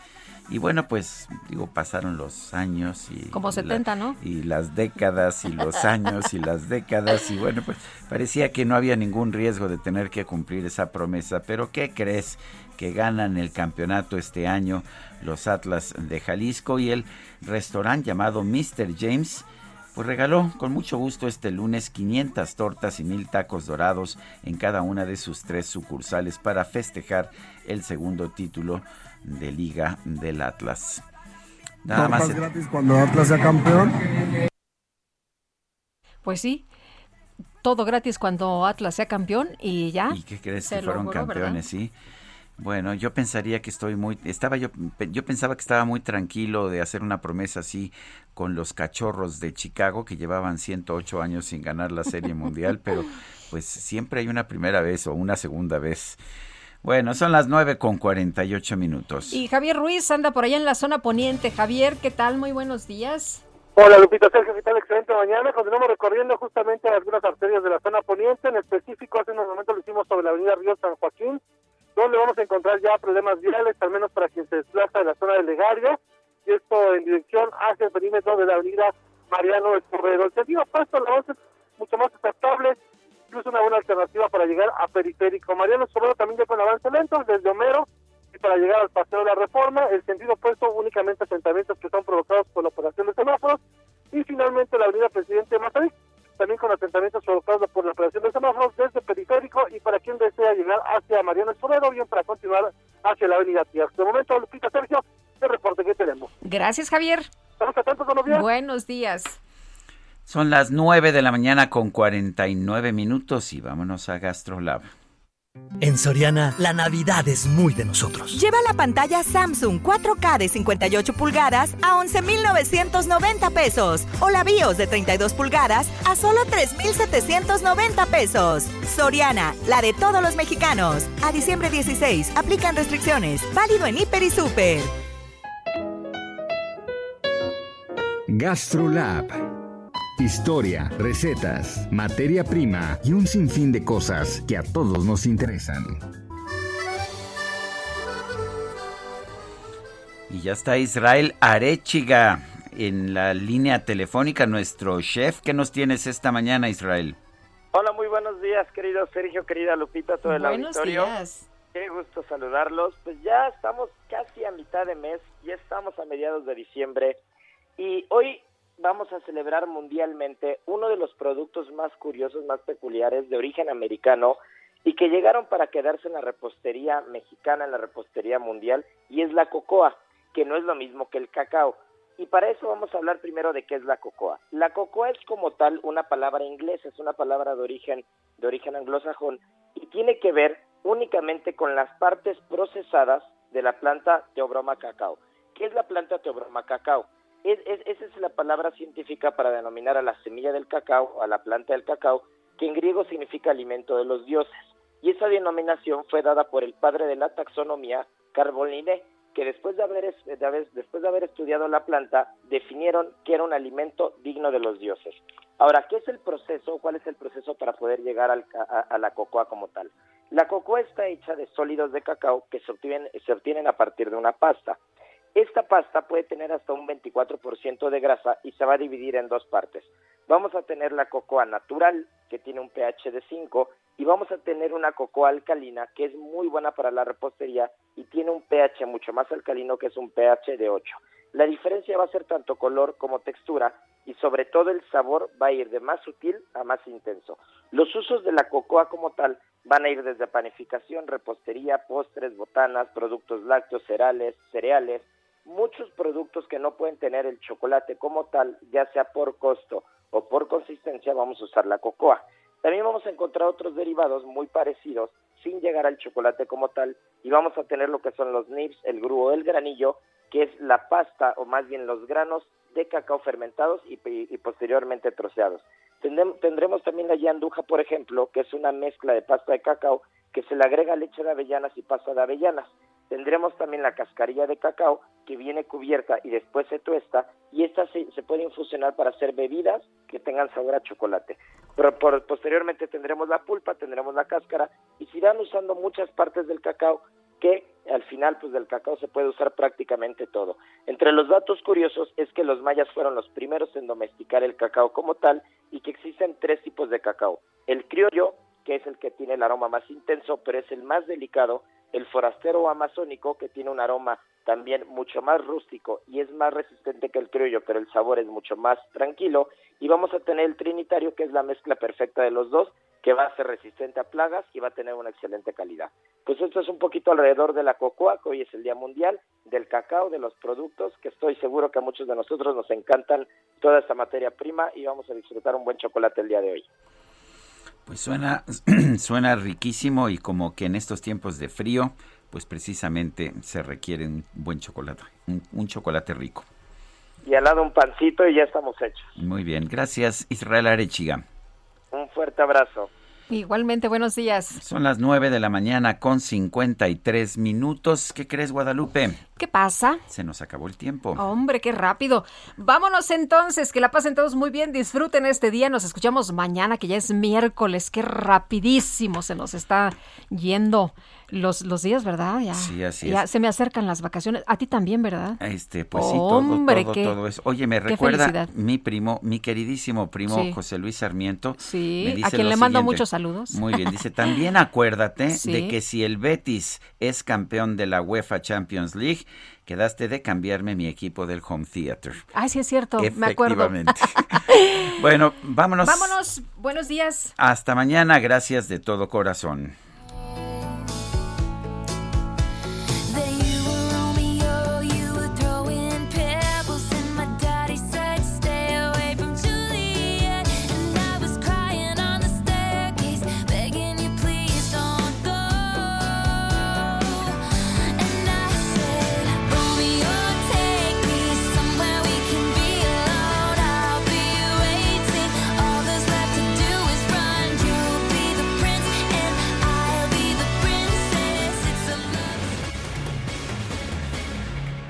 Heraldo Media Group presentó Sergio Sarmiento y Lupita Juárez por El Heraldo Radio.